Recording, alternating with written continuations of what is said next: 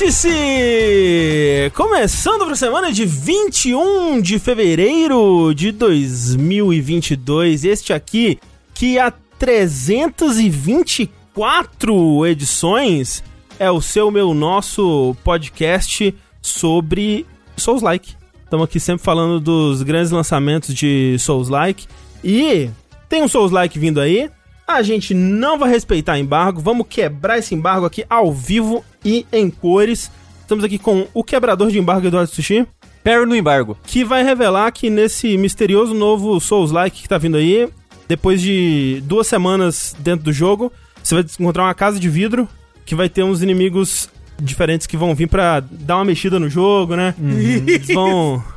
eles vão colocar umas pessoas que nunca foram antes no, no paredão. É isso aí. É, e, e um deles é um hétero top, que é um dos inimigos mais complicados da série Souls. Exato. Isso, invasores, né? Clássicos invasores, Invasor- aí da, da série. né? invasores, Eles entram, né? eles entram numa casa de vidro, exatamente. Eles entram exatamente. pela casa de vidro. A- a- agora, quando invadirem seu mundo, você vai primeiro ver uma casa de vidro no horizonte, assim, pô, e aí de lá de dentro vai sair os E aí, invasores. e aí eu, eu- eu- vem com um som assim que é. "Ei!" Começa a tocar uma música, começa a rebolar.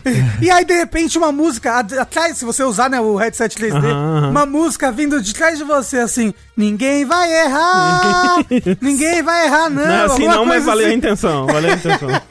Eu não lembro da música, é muito ruim. Pô, res- respeita o Tiaguinho, gente. Respeita o Tiaguinho. Pobre Hugo. Thiaguinho, o que mais, a pessoa que mais sofre nessa situação toda é o É. Thiaguinho.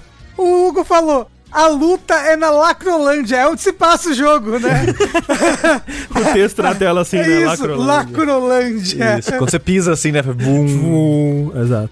Mas tem mais vazamento vindo aí, porque Rafael Kina vai trazer uma informação vital importantíssima, não só pra Elden Ring, como pra quem se importa com a, a canção de Fogo e Gelo. Olha aí. Que é, se você pegar a primeira letra de cada descrição de item de Elden Ring, você forma o livro inteiro. O Winds of Winter que tá pra sair. É verdade. Incrível. Você forma só metade dele, o resto não tá escrito aí. Mas, falando nesse escritor aí de, das Crônicas de Gelo e Fogo, fiquei sabendo que, amando do World Building que ele construiu, nesse novo Souls-like, especificamente, todos os inimigos são baseados em ornitorrincos, que é um animal que ele gostava muito na infância. Então você tem dragão ornitorrinco, cachorro ornitorrinco, gato ornitorrinco, ornitorrinco, ornitorrinco, que são dois ornitorrincos. Mas quem que você tá, quem que você tá apresentando, Rafa? Eu não entendi. Ah, é verdade! e quem trouxe essa informação pra gente, é óbvio, foi ele, André Campos, ornitorrinco. Não! É o nosso convidado. Ah, é? Rafa. Não, é... Caralho. Caralho, 10 anos gravando isso aqui e não aprendeu ainda. Como, gente, confuso, difícil, peraí. Quem tá falando isso daí, quem trouxe informação, não é o André Campos, o Não. nosso ornitorrinco, não. É ele, o Dan Stini. Pô, sabia que você ia errar meu nome, cara. Eu ainda te brifei aqui, né? Schettini. Schettini. Schettini, Ah, isso. Schettini, ó. Ah, Schettini do Up Podcast. Também conhecido como Dan, né? Que é mais É, fácil o Dan, sem é, sobrenome complicado. Pessoas chamam de Dan. É, pode ser só Dan, né? Tem pessoal que chama de Joga Dan, que era o, é o nome de Aham. youtuber aposentado, mas Dan tá bom, gente. Dan no YouTube aposentado não é legal, não. Mas, gente, muito obrigado pelo convite. Tô muito curioso aí pra descobrir que animais podem ser capturados no, no, no Elden Ring, né? Porque, Ah, verdade, afinal de contas, verdade. Né, esse, essa, esse ornitorrinco aí me pegou de surpresa. Eu já tava hypado, agora eu tô muito hypado, assim. E se não tiver casa de vidro, eu vou ficar muito decepcionado. Mas... E Thiaguinho. Mas, e o Tiaguinho, pô, trilha sonora fina dessa, né? Mas muito obrigado pelo convite. O Thiaguinho que tá fazendo a trilha sonora, né? Do, do, do, do- do novo, desse novo Souls-like aí, inclusive. Parece verídico, parece verídico. É bom, é bom. Mas muito obrigado pelo convite, gente. Tô. tô... Obrigado você por ter vindo aqui com a, com a gente hoje, ter conosco, né, nessa bela noite de segunda. É, também estamos aqui com meu amigo André, né, cara? Que, que vai revelar aí que animais podem ser capturados em Elden Ring para que ele seja tão bonito quanto o Pokémon Arceus aí, que é um jogo muito bonito, né? Como todos nós sabemos. Que é um, um sonho, né, de Elden Ring. Nunca será, mas, é, né, quem sabe um dia, né, se treinar bastante, ele chega lá. Pois é, arte é assim, né? Aos pés de Pokémon Arceus. Jogo que, inclusive, reto- retomaremos hoje aqui pra falar um pouco mais sobre ele. Ver aí a, a perspectiva de um de um grande fã de Pokémon, na verdade, porque afinal de contas, olha só, nesse podcast aqui estamos com a ausência confirmada de Tengu Maluco, que pelo menos nos blocos ao vivo desse podcast não não dará o ar de sua graça, mas fica aí já Fica a dica. um, um spoiler, né? É. Que teremos um bloco desse podcast que ele só vai estar na versão é, Editada. editada do podcast, né? Porque talvez tenha um jogo aí que Não pode ainda. não pode ainda falar sobre, talvez o embargo dele caia na quarta, que, né? Enfim, fica aí a, a dica, né? Fica aí o spoiler, mas enquanto isso, enquanto Tengu não, não comparece aqui conosco, é, estamos aqui com o Dan do podcast Up. Dan, conta pra gente um pouco de onde você vem aí na internet afora, onde que as pessoas podem achar o seu trabalho e, e o, que o que você faz aí pela internet. É, então, eu tô no Up, cara, que é um podcast sobre joguinhos e que tá saindo aí toda quarta-feira. Inclusive, hoje a gente estreou um programa novo, que é o Indie Attack, que é um programa dedicado a jogos independentes, que a gente vai soltar às segundas-feiras de 15 em 15. E eu apresento ele junto com a Mass Effect, junto com o Rodrigo Coelho, né, o Coelho no Japão, e o Cardoso. É, a gente já tá aí nessa. A gente tá indo pro nosso terceiro ano de vida, mas a gente era Final Level Cast antes, aí eu não sei se a galera tem mais familiaridade com esse Exato. nome, porque, né, inclusive o, tanto o André quanto o Rafa já gravaram lá Sim. com a gente, né, em programas Exato. diferentes, não juntos, mas gravaram lá. E a gente mudou, a gente, enfim, fazia parte lá do, do hub de criadores de conteúdo do Final Level, e a gente se tornou independente a partir desse ano, de janeiro, a gente se tornou independente, estamos com, com um- uma assinatura no Catarse, né, onde tem aquelas coisas dos assinantes, Uhum. os recompensas e tudo mais. Inclusive, graças ao Catarse, a gente conseguiu ampliar conteúdo. E é isso, eu tô lá, eu sou um dos apresentadores, eu tô, tô praticamente toda semana, toda quarta-feira, 10 da manhã lá. Né, esse, novo, esse novo programa que eu comentei, a Márcia que tá conduzindo, e aí, como ele é mais curtinho, são programas mais curtinhos, é normalmente duas pessoas, ela mais alguém. Ah, que legal. É, aí hoje foi ela e o Coelho que saiu o episódio sobre o Cuphead aí, surfando um pouco nessa, nessa onda aí da série, né, do, do, Uhum. Sim, da- sim. do Netflix. E a gente pegou essa, essa vibe aí pra fazer um programa. E é isso, eu também tô no Twitter lá falando sobre joguinho sempre. Meu arroba é joga underline Dan, mas se procurar joga Dan aí, o, como eu falei, o nome de aposentado dá pra encontrar lá.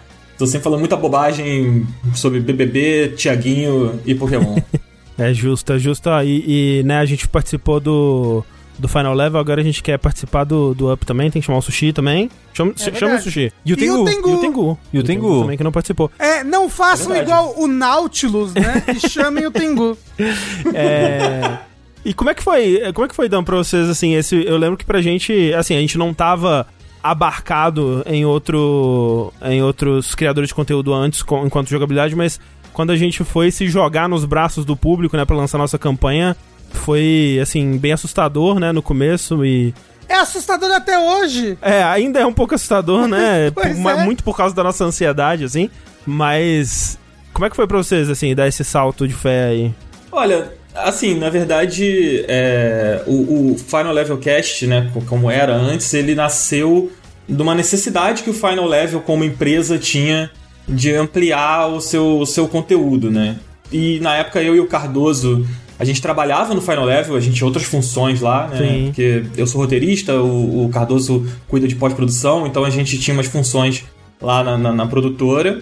E a gente acabou levando esse projeto, acabou acontecendo, e foi tudo muito rápido, assim. Então, as coisas foram acontecendo, o Final Level Cast foi evoluindo, e a gente demorou a processar o crescimento, o público, as coisas, porque a gente simplesmente foi fazendo, foi fazendo, foi fazendo, assim, sabe?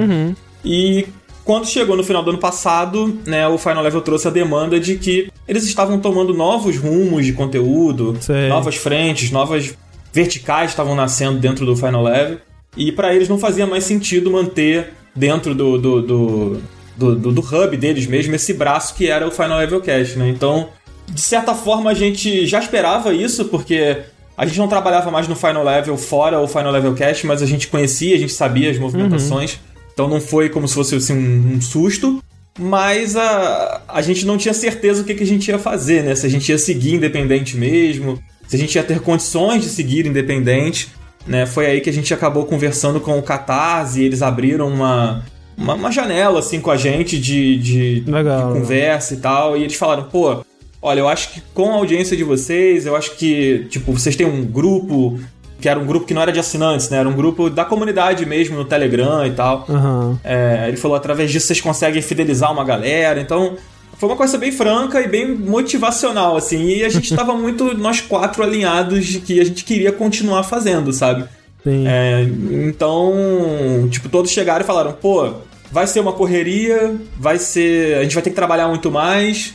Porque, por exemplo, no Final Level Cast a gente trabalhava junto com a Maremoto, do, do Caio Corraine, né? Desde, desde o momento de nascimento do Final Level Cast, a gente esteve com o Caio, a gente conversou com o Caio antes do Final Level Cast Aham. nascer, assim.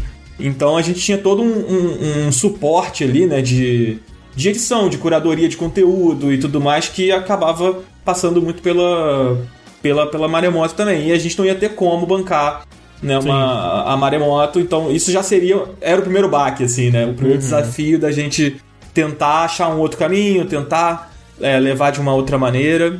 Mas a gente acabou que a gente ficou bem alinhado e todo mundo queria continuar. Acho que era o principal, né? A gente fazia. A gente estava muito bem, não era uma coisa de tipo. Puta, o colega da firma que faz um podcast comigo. A gente né, se dava bem, assim, tipo, o Coelho era uma pessoa que eu já conhecia antes de fazer o Final Level Cast, o Cardoso é meu amigo de muito tempo, a Márcia já era minha amiga também, então assim, falando por mim, assim, né, eu posso dizer que eu tava muito confortável de seguir com eles fazendo uma coisa nossa. E aí a gente acabou, da melhor maneira possível, assim, é, é, entrando em um comum acordo com o Final Level e trazendo, por exemplo, o feed do Final Level Cast com a Ah, gente, que assim. da hora, é, isso é bom. Isso é bom, né? É, isso foi, foi, foi crucial, assim, pra gente. e Eu acho que tá dando certo até o momento, assim. tipo, a gente tem um mês de campanha, né? A gente tá no, tá no segundo mês de campanha aí, de virada, e por enquanto tá sendo bem legal. Mas dá um friozinho na barriga, assim. Acho que fazer um, uma campanha de assinatura ainda, que é um negócio que é recorrente, né? Não é um, um tudo ou nada da vida, que tipo, a galera apoia, você faz, executou e acabou, vamos pra um próximo. E tá resolvido, é. É, exatamente. Foi fidelizar a galera, assim, mas, cara, foi, foi incrível ver que as pessoas que ouviam a gente realmente curtiam a parada a ponto de, tipo, cara, a gente tá mudando, a gente vai precisar é, muito da nossa comunidade, e a comunidade foi, abraçou e, e tem sido. A cada, tipo, subida de números, a cada assinante novo, a cada comentário, entrada num grupo secreto, é, através de apoio, essas coisas assim, a gente comemora muito, porque tá sendo muito legal mesmo, assim. Muito legal e que dure bastante aí, assim como tem durado as nossas campanhas também, né? Porque estamos aí desde 2015 sustentando, né, o nosso trabalho aqui no jogabilidade dessa forma, principalmente, né?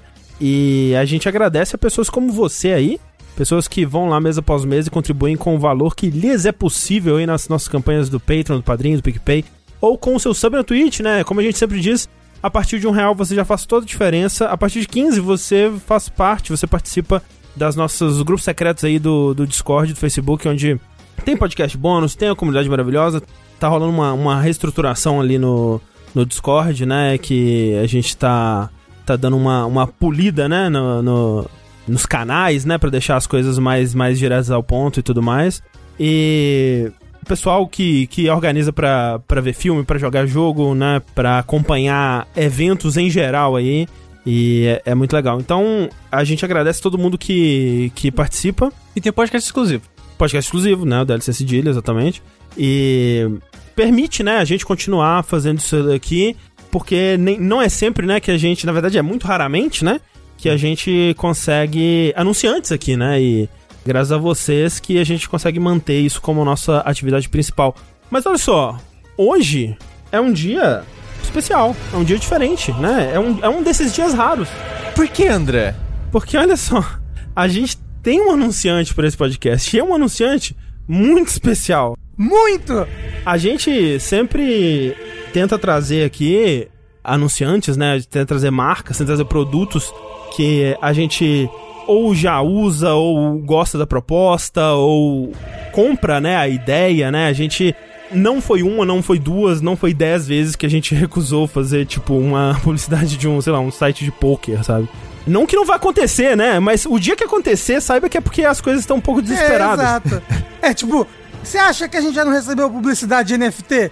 Já! Exato. Faz essa publicidade de NFT aqui, a gente não, obrigado. Mas você vai ganhar dinheiro? Não, por favor. Por favor, né? Vamos deixar passar.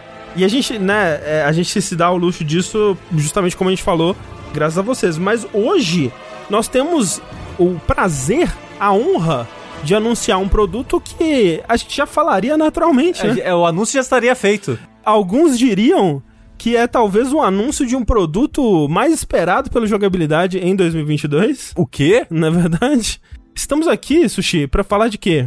André, estamos aqui para falar de o maior lançamento de 2022. Oh, meu Deus. Um dos jogos mais esperados do ano. Elden Ring. Elden Ring? Elden Ring. O que é Elden Ring, Sushi? Elden Ring, André, é a colaboração entre J.R.R. Martin e From Software para construir um mundo onde você será um maculado, veja só, que estará em busca de juntar os fragmentos do tal Elden Ring. No caso, a tradução interessantíssima que é Anel Prístino. Prístino. Que é uma palavra que eu não conhecia. Fica a dica aí. Prístino significa antigo. Não confundam com o falso cognato do inglês, que é pristine, que significa. O oposto. É o oposto, né? Significa inteiro, na verdade, né? Significa Exatamente. no melhor estado possível. O prístino é algo que é, é ancião, né? Então, olha só, Elden Ring, pra quem não se lembra, eleito aí o jogo mais aguardado de 2022 pelo Game Awards, né? E se a gente fosse fazer aqui entre a gente, provavelmente seria o nosso também. Será lançado agora, dia 25 de fevereiro, também conhecido como essa sexta-feira, para PS4, para PS5, Xbox One, Series X e S e PC. Tem mundo aberto, tem cavalo, tem online, tem magia, dá com rodo. E vai ter mais coisa nossa aqui dessa campanha da Elden Ring, hein? Estamos, estamos muito contentes aí com essa oportunidade de anunciar é, esse jogo aqui no Jogabilidade, né? Um jogo que é, é engraçado, né? Que assim, a gente sabe que a maioria dos, dos nossos ouvintes provavelmente já conhecem e já estão esperando, né? Talvez alguns deles não saberiam aí a data de lançamento. Mas olha só, tem gente que talvez nem sabe o que é Elden Ring. Porque o, o, Sushi, hoje, tava rolando alguma coisa sobre Elden Ring aqui nessa sala, né? Sim. E aí o Cauê, que mora com a gente, ele olhou assim e falou: Isso daí é Dark Souls? E ele nem sabia do que, que se tratava Elden Ring. Então, é importante dizer que ele sai agora dia 25. E para você ter mais informações, clique no link que a gente tá passando aí no, no chat. Que é muito importante, inclusive, que vocês engajem né, com esse link, né? Porque passa uma mensagem muito legal aí para os nossos queridos amigos aí da Bandai Namco. Para que, né, futuramente a gente possa fazer mais campanhas, né, e mais anúncios com eles aí. Então, muito obrigado pela oportunidade, né? E muito obrigado pelo jogo, né? Tá vindo aí? Tá vindo aí. Um jogão desse lançando aí dia, 20, dia 25 de fevereiro? Porra. O fato de que quando eu abri a pré-order eu comprei o jogo, depois eu comprei o jogo no PC e eu vi que depois eu não consegui comprar. É, é até que foi bom. Porque depois eu comprei a edição física do jogo o Rafa não consegue. Comprou três vezes o jogo antes do lançamento. É porque vai ser o jogo da minha vida, Sushi! Você entende isso? Homem apaixonado, né? Apaixonado. É. Ele, ele age com o coração, não tem como. O último romântico dos games. Vai ver que se eu comprasse ele, quanto mais vezes eu comprar, mais rápido ele vinha. Era é. minha esperança, não sei. A cada compra do Rafa, ele a, a, chega mais cedo um dia. Isso. Acabou que fica a dica, a versão do PC vai vir mais cedo. Olha aí, funcionou um pouquinho. Né? É verdade, é funcionou verdade. Funcionou um pouquinho. Então, é. é isto, é isto. E essa não é a nossa única ou última ação com Elden Ring aqui no Jogabilidade. Teremos live no dia do lançamento, vai ser bem legal. Look forward to it, né? Como Isso. dizem uh, as pessoas aí. É, por, algumas. Por favor, fiquem ansiosos. Vamos lá para o conteúdo deste podcast, afinal de contas, né? Que a gente não vai falar de Elden Ring aqui, ao vivo, mas fica aí a dica. Talvez tenha um bloco de Elden Ring na versão editada desse podcast. E para começar, eu queria começar então já é, trazendo um jogo que a gente já falou aqui, que algumas semanas atrás aí, acho que talvez na penúltima edição de jogos ou na última edição de jogos, não me lembro agora, a gente deu nossas impressões iniciais do Pokémon Arceus, né? O Pokémon é, Legends Arceus. Só foram opiniões é, bem positivas no geral. Opiniões leigas, afinal de contas. Leigas, diria, né? né? Nós não somos verdadeiros Pokéfãs, não é verdade? é verdade. Então, a gente trouxe aqui o Dan pra dar uma perspectiva do, do, desse verdadeiro Pokémon. De alguém que terminou, né, o, o, o Pokémon Legend Arceus. Você terminou, né, Dan? Terminei, terminei. Caramba! Ô Dan, Você já jogou todos os Pokémons da série principal? Cara, eu só não joguei o Ultra Sun e o Ultra Moon, né? Um dos dois, porque eu, eu não gostei muito, assim, do, do Sun e Moon, sabe? Sei até que o André também não gostou muito do Ah, Sun sim, e Moon. Mas eu não, eu não curti muito esse, então eu pulei a sequência, principalmente porque eram jogos muito parecidos, mas todos os outros eu joguei. Mas, por exemplo, o X e o Y você gostou? Gostei. Gostou? Eu gostei. Eu sei que muita gente não curte o X e o Y, mas eu. Eu acho que o X e o Y foi muito importante, né? Porque foi uma virada Sim. é, de, de, de, de visual do jogo, né? Foi a estreia no 3DS, que é um console muito forte. E eu acho que ele fez bem ali um, um trabalho seguro, sabe? É, De- é, é. Esse é, esse é o problema do Pokémon, ele é sempre muito seguro. Que é algo que o Legends eu acho que é menos, né? Isso que é uma coisa legal dele. Mas, ô Dan, antes de você entrar com Legends, fala uma coisa, você jogou o Brilliant Diamond Shining Pearl, algo assim? É, abreviando BDSP, né? Bom Dia São Paulo. Isso. Joguei sim. Joguei, joguei o Brilliant Diamond. é, joguei, eu terminei ele no final do ano, assim, no, no Natal comendo rabanada. Mas, Oh, e, e ele é legal em comparação ao antigo, porque eu sei que o do, do, do DS é bem amado, né? O pessoal gosta muito da dungeon final dele, não sei lá o quê.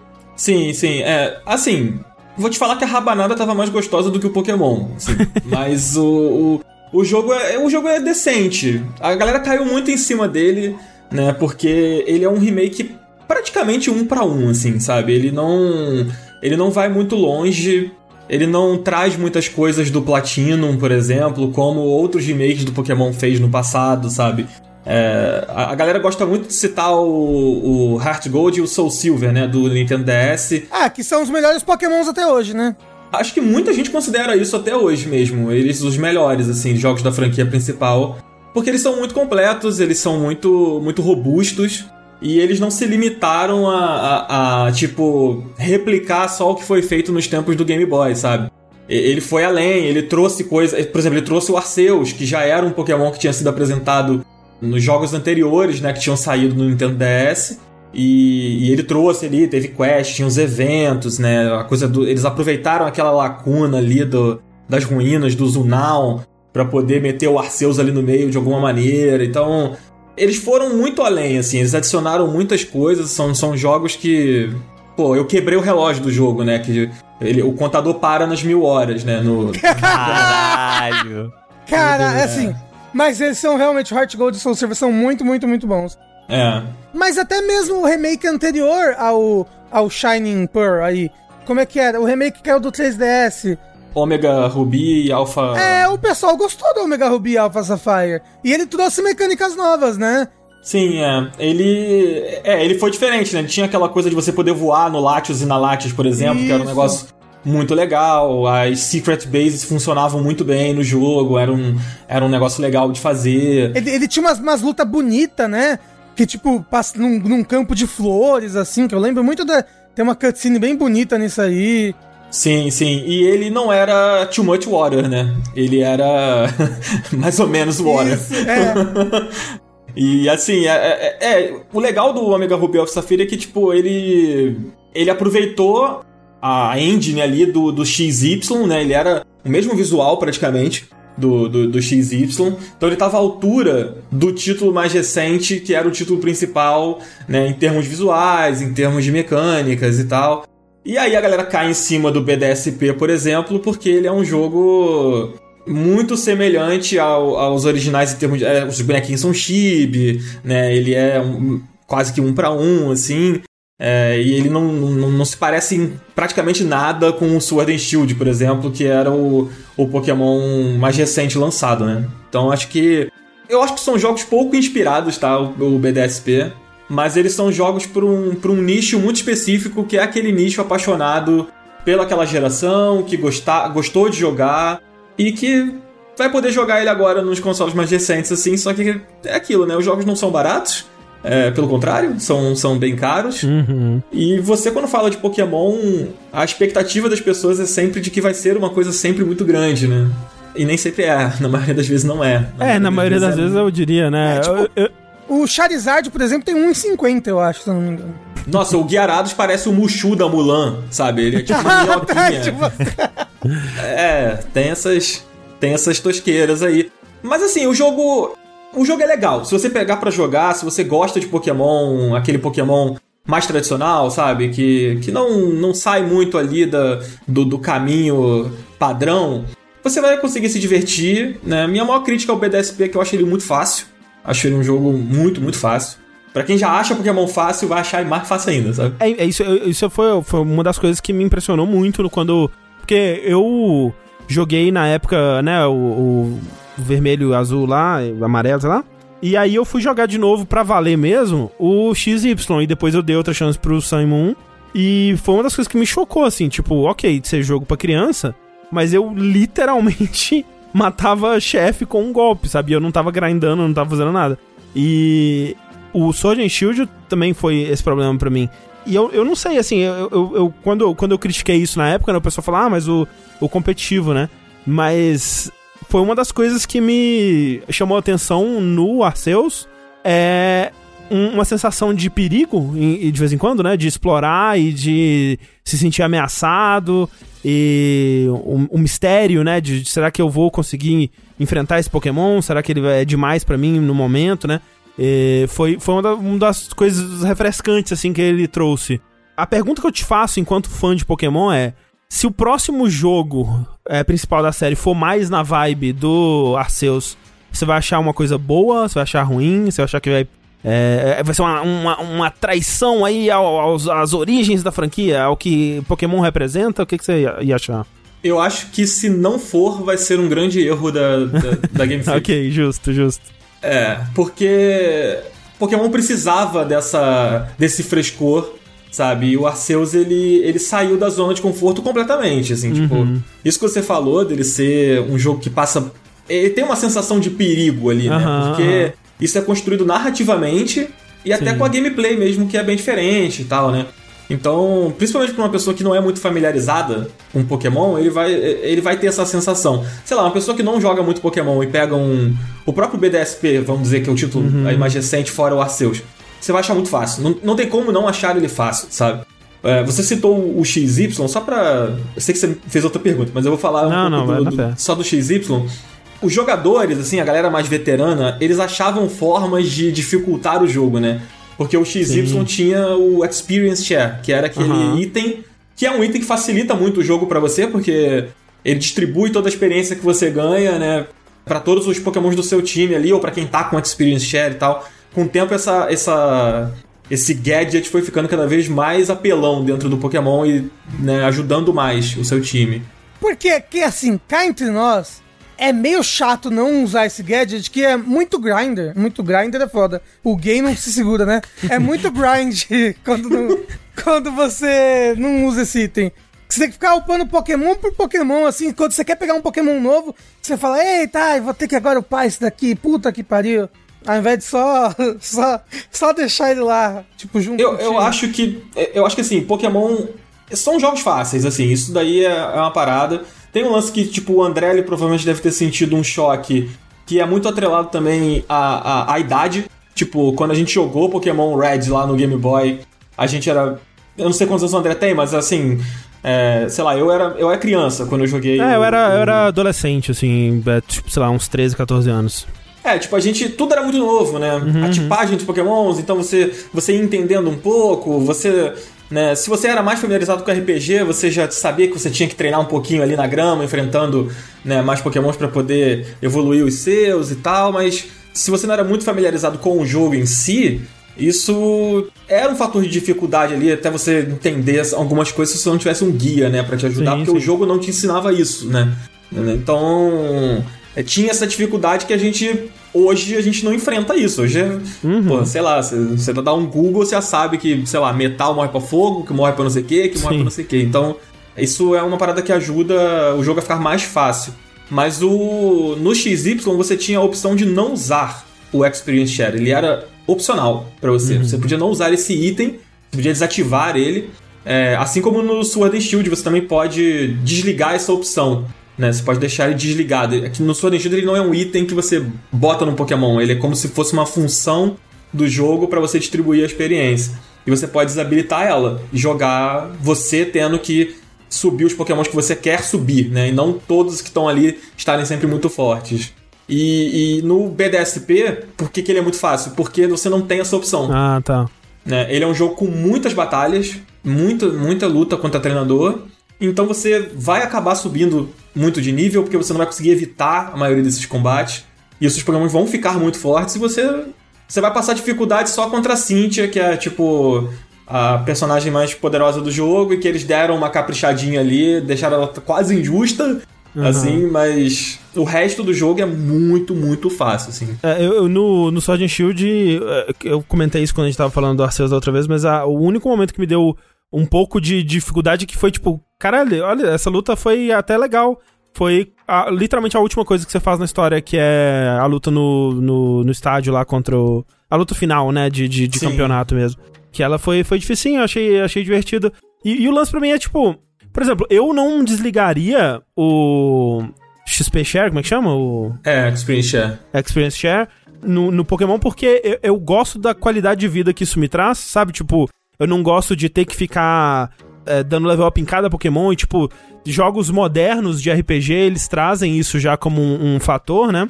Só que esses jogos, eles consideram o fato de que isso tá ligado e balanceiam o resto do jogo é, com base nisso, né? E eu, eu acho que é sempre tem que ser lembrado, né, que é um jogo para criança. Mas mesmo assim, né, mesmo assim, e, e, na verdade, a dificuldade para mim, ela nem é a coisa que mais me incomoda no, no, nos Pokémons tradicionais, né? Eu acho que, como, como eu comentei também quando a gente tava falando do Arceus, o lance é que o, o Pokémon, é, até o, o Sargent o Sargent um pouco menos, né? Mas principalmente o Sun e Moon e o, e o XY, que, né, eu não joguei os de DS e tal. Mas eles são jogos que eles estavam presos a muitas tradições da série é, e muitas delas coisas que exi existiam nos, nos jogos originais por conta de limitações do Game Boy, né? Então a tecnologia ela foi avançando mas os jogos eles não foram utilizando das possibilidades que esses novos consoles permitiam, né? Então, por exemplo, o fato de que você ainda no Sword and Shield você tem um inimigo dar um ataque e aí para o, o, o a, né, depois do ataque vem uma caixa de texto para falar que foi super efetivo. Tipo, isso pra mim, cara, não, não entra na minha cabeça de jeito nenhum, sabe? Tipo, que apareça um, um, um, um ícone para dizer que foi super efetivo, ou uma animação diferente para representar isso. Porque, tipo, isso no, no, Game Boy fazia sentido porque não tinha essa capacidade, né? Você tinha que escrever na tela, né? Não tinha capacidade é, de memória e gráfica para você representar disso de um jeito mais eficiente do que literalmente escrever na tela. E muitas dessas coisas são justamente as coisas que eu mais gosto no, no Arceus, né? Que ele, ele ainda tem, né? É, ah, ok, vamos dá a mensagem à caixinha de texto com o status da batalha aqui, mas é muito mais ágil, né? E muitas dessas coisas ele tira de menus e transforma em ações que você pode realizar diretamente no mundo, né? E é um jogo que me parece que ele tá usando mais, né, a, a evolução, né, e as possibilidades que esses consoles, né, com tantos botões e com tanta possibilidade, com tanta resolução e gráficos e ícones e animações e tudo mais, eles oferecem. Então é, esse é o ponto para mim que é, que é o mais legal de ver, assim, porque eu sentia que Pokémon ele tava em, em muitos sentidos preso a tradições que não, não traziam nada pra, pra série, né? É, a verdade é que o Pokémon, ele tem muito essa coisa arcaica mesmo, da, que, que vem do tempo do, do Game Boy. E ele também foi criando uma situação que ele foi ficando refém das suas próprias tradições ao longo uhum, do é, tempo. Isso é. Né? Porque, por exemplo, você não tem. Eh, o combate do Arceus, você tem aquela. que é uma das novidades do jogo, que são os modos é, em que você utiliza os seus golpes, né? Você pode usar o modo padrão de um ataque, ou você pode usar o Strong Mode ou o Agile Mode, né? Então você, é, você opta por dar um ataque mais veloz ali para poder tentar é, eliminar o seu inimigo mais rapidamente, né? Dependendo de quanto HP o, o Pokémon que você está enfrentando tá naquele momento, ou você pode tentar dar um ataque strong porque Sim. você tem uma vantagem naquela batalha e você sabe que se você usar o strong, talvez você mate ele com um golpe só, por exemplo. Sabe? Uhum. Então, é, ele traz isso. Mas isso, se você levar pro, um competitivo, talvez ficaria desbalanceado, sim, eles teriam sim. que reestruturar toda, todas as, as tiers, né? Tipo, isso ia ser um trabalho, assim, pra, pra Game Freak que eu acho que a Game Freak não tem nem é, nem passa pela cabeça deles a possibilidade deles, tipo, terem que Aham. re- reestruturar isso, sabe? Sim, sim. E eu acho que muito disso foi criando uma situação em que eles, cara, a gente não pode mudar o combate muito aqui. A gente vai acrescentar uma mega evolução, a gente vai acrescentar um, um, um super golpe aqui, mas é, mudar muito o combate, não sei se vai dar certo, não sei se a gente quer usar tanto assim. Por mais que nem seja uma grande ousadia, assim, né?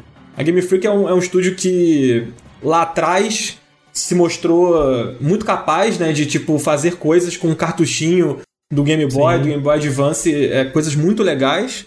E mais que dos, de uns anos pra cá se mostrou um estúdio com muitas dificuldades de, de, de, de fazer jogos tecnicamente. É, dificuldades feitos, técnicas, assim, né? dificuldades técnicas mesmo. É, a transição pro 3D Sim. foi muito difícil pra eles, né? Ele é um estúdio muito de pixel art, né? E, e fazer essa transição foi, foi complicado. E eles não queriam fazer. Aham. Tipo, eles. Tem uma entrevista do Masuda, né? Se não me engano, é pra Kotaku, que ele fala que eles não estavam preparados pra lançar o Sword and Shield, por exemplo, sabe? Eles não. Era um conceito que estava sendo pensado pro 3DS. Só que como a Game Freak não é a única dona de Pokémon, muito provavelmente o lado comercial pesou muito e eles precisavam lançar um Pokémon no Nintendo Switch. Não tinha cabimento o Nintendo Switch vendendo com, com títulos sim, claro. importantes, não ter um Pokémon ali seria. Porra. Não dá, né? Então eles acabaram fazendo meio na marra ali. Tanto que, tipo, se você joga hoje o Sword and Shield, você vê que claramente são dois jogos, cara. A Wild Area é um jogo Sim. e o- o- as cidades ali, as rotas fora da Wild Area é outro jogo muito diferente, assim. É o, o Pokémon clássico, né? As rotas ali, tipo. É nossa, é Pokémon de novo, é o parque de diversão da Disney que o André tava É. falando, né? Sim. Até a câmera é travada É, na, na cidade e na Wild Area ela é solta. Você pode girar como quiser com o analógico. Então, tipo, Mas assim, eu acho que isso que você falou do, do de Pokémon estar refém de si mesmo ou refém do, do- dos fãs, né? Assim, em alguns sentidos é muito verdade, porque até o lance do- da quantidade de Pokémon, né? Tipo, se você. Se, se eles lançam um jogo que não dá pra você ter todos os Pokémons que já teve na sua vida, isso é meio que um absurdo, né? É meio que inaceitável. Os fãs vão reclamar e tudo mais. A culpa é de gente que nem o Ricardo que não aceita que não tem o Charizard. É, pois é. Legends. E o Pokémon Legends, ele, é- ele me, me parece muito esse. A gente vai. A gente vai dar uma, escapa, uma escapulida aqui, ó, pelo fato de que não é um jogo da série principal, pra mostrar pra vocês o que, que dá pra fazer quando a gente se, se desvia dessas limitações, né? Então, tipo, olha só, a gente não precisa preocupar com, com ter todos os Pokémons, né? Então a gente consegue focar mais em, em outros aspectos, a gente não precisa preocu- preocupar com a- o, o modo competitivo, né? Com a, uma cena competitiva. Então a gente consegue focar nisso tudo mais aqui. E eu até, uma, uma ideia, né? Óbvio que baseada em absolutamente nada, além da- do meu achismo, mas é que, que me, parece, me parece que funcionaria ou que daria certo seria eles dividirem essas duas coisas, né? E trazer talvez um, uma coisa mais como um, um jogo live service, né? Um jogo como serviço pro competitivo ou pro ter um Pokémon que é mais focado em eventualmente ter todo o conteúdo de Pokémon e aí os jogos principais ficarem um pouco mais livres disso, porque realmente assim, cara, ter 700 bichos no jogo, velho, é pra, um, é pra uma quantidade tão pequena de, de jogadores, sabe? E nem é 700, é quase 900. É, hoje em dia já tá quase mil, né? Então, por mim, né, se tivesse, sabe, uma, uma- se a nova geração tivesse 50 bichos e põe, sabe, os, os, os outros 100 mais populares aí, um- fazer um best-of de todas as outras gerações e ter cada, cada novo jogo ter 150, porra, me parece ok, sabe? Em vez de em vez de realmente ficar tentando correr atrás desse, dessa bagagem que tá sempre maior e os jogos estão exigindo cada vez mais, né? É nisso que você chega no, no Blastoise é, jogando o jato de água pela, pelo nariz e, e o pessoal fica puto porque não tá saindo da, da bazuca, né? Sim. É, eu, eu acho que. Eu só não concordo com separar o competitivo do jogo base, porque eu acho que vai ser mais um gasto que o fã vai ter que ter ali, provavelmente, porque a Nintendo não vai fazer um Pokémon Unity, sabe? É, com um competitivo de Pokémon que é tipo um free to play ali e tal. Eles não vão fazer isso. sabe? Não, mas porra, mas eu acho que é- isso ia ser a oportunidade de ganhar um dinheiro aí, sabe? Um Pokémon. não, mas um eu não Pokémon- quero. Um Pokémon free to play as a service. Porra. Você quer jogar Pokémon competitivo? Tem esse jogo aqui, ó. O que a Nintendo podia fazer é. Com essa ideia que o André colocou de separar os jogos, tipo o Call of Duty faz hoje em dia, né? Ele tem um Warzone Ah, lá então. separado dos jogos principais, apesar que os jogos principais também têm um, um- um modo competitivo, mas eles podiam fazer esse, sei lá, o Pokémon Versus, Pokémon Showdown, que nem falaram no chat ali. Faz ele free to play, mas pra jogar ele você precisa do, do seu, dos seus bichinhos de algum jogo. De algum- é, você É, do precisa seu, ter da sua, algum sua lugar, conta né? da Switch É, ou é. do, da Pokémon. Não sei, alguma conta específica que atrele. Você já tem o Pokémon Bank, né? Tipo, o Pokémon É. Bank já faz esse trabalho aí. Exato. um- Então, então você atrelaria a sua, o sua- o seu banco Pokémon com é, esse jogo aí, o Showdown, por exemplo. Só que aí você pode colocar umas firulas a mais com, com microtransações, sei lá, roupinha ou qualquer acessório, qualquer porra É, do ou- tipo. ou até, mas pra tipo- jogar você precisa do, do dos bichinhos dos jogos mesmo. É, ou, ou até fazer, tipo, temporadas quando lança uma nova geração, aí você pode pagar uma, um Season Pass aí, sei lá, pra ter... Enfim, né? Tipo, é, a, a gente também completamente de fora, é, sem saber muito, dando ideia, dando pitaco. mas é- nessa- Existem muitos caminhos, assim, que, tipo, que a Game Freak poderia explorar, ou mesmo não a Game Freak, né? Ela poderia Sim, fazer. Como ela fez com o próprio BDSP, né? Tipo, o BDSP é um jogo que foi. A gente tá chamando de BDSP aqui, mas é porque, porra, falar Brilliant Diamond, Shining Sim, Pearl toda sim. hora é. é né? Inclusive, toda vez que você começa a falar, eu tomo um susto, tá? Porque eu acho que você vai falar BDSM. Eu sempre. É que nem o Pokémon BDSM, quer dizer, BDSP. É, isso aí, isso aí a galera tá esperando ainda acontecer. Mas o, o- eles fizeram esse, esse lance de. que eu acho uma grande sacada, assim, tipo, ter um outro estúdio pra tocar uns, rema uns remakes, por exemplo, sabe? Tipo, Hum, como uhum. foi o, o Let's Go, né? Que não é exatamente um remake, ele é uma, uma reimaginação Sim. experimental ali do, da, da primeira geração, né? É, mas o Let's Go deu muito mais certo que o BDSP, né? Que o BDSP o pessoal cagou em cima dele. Sim, e por acaso o, o Let's Go foi feito pela Game Freak, né? Tipo, que é o estúdio que todo mundo Ah, é? pois é, né? Tipo, eles acertaram ali, fizeram um negócio legal, assim. Mas eu acho que. é, Eu acho que muito do que. Por que o Arceus dá certo, primeiro que é porque eles deixaram o BDSP pra outra galera pegar e assumir, enquanto eles puderam focar no, no, no, no Arceus, né? E eu acho o André Sá falando né, sobre a coisa do. ter um perigo, de ter uma mudança ali. Eu acho que o que funciona no Arceus e que faz com que ele seja um jogo diferente e, e interessante é que eles aprenderam com, com Pokémon Snap, mano. Ah, é? Eles pegaram o conceito do Pokémon Snap ali, que é, que é o quê? Não sei se vocês jogaram o último Snap, que, que foi esse New Eu Pokémon joguei Snap, muito né? pouquinho dele, é. O, lance do Snap é você observar os Pokémons na natureza ali, você vê o comportamento deles, você vê eles interagindo entre si. E no Arceus você tem um pouco isso. Você vê os Pokémons com suas naturezas particulares, que, que reagem de forma diferente, que interagem ali com o cenário, né, e tal, de, de cada um à sua maneira. Porque, cara, o grande carisma do Pokémon, a grande sacada do Pokémon é justamente os Pokémon. Sim. E o Arceus, ele focou nisso, cara. Tipo assim, você tá ali num mundo onde os grandes protagonistas dessa história são os Pokémon, sabe? Tipo, não é o líder do ginásio, não é a- a- o, o NPC rival seu que, sei lá, que tá querendo ser mestre Pokémon, ou a Liga Pokémon, que é o seu grande objetivo. Não, o seu objetivo é lidar com os Pokémons, entender os Pokémon, sabe? E, e, e aos poucos ir aprendendo sobre eles e fazer com que os outros NPCs entendam esses Pokémons também, né? Porque existe um senso ali comum de que os Pokémon são perigosos, que eles Sim. são os inimigos dos humanos, né? E, e são monstros e tal. Que não deixa de ser, né? Mas. A- a- afinal de contas, né? Pocket Monster. exatamente. Alguém já deu o nome aí de monstro. Ó, O preconceito, ele começa, ele vem, ele vem da raiz mesmo, Rafa. É, é- Exato. é estrutural mesmo. Assim, é, é, um monstro, é um monstro que tem habilidades mágicas, todos eles. Tem habilidade mágica de ficar pequeno pra caber no seu bolso. e entrar numa bola. Mágica, eles gostam de ficar pequeno. Todo mundo é o Homem-Formiga, né, no, no Pokémon. Menos os humanos. Isso.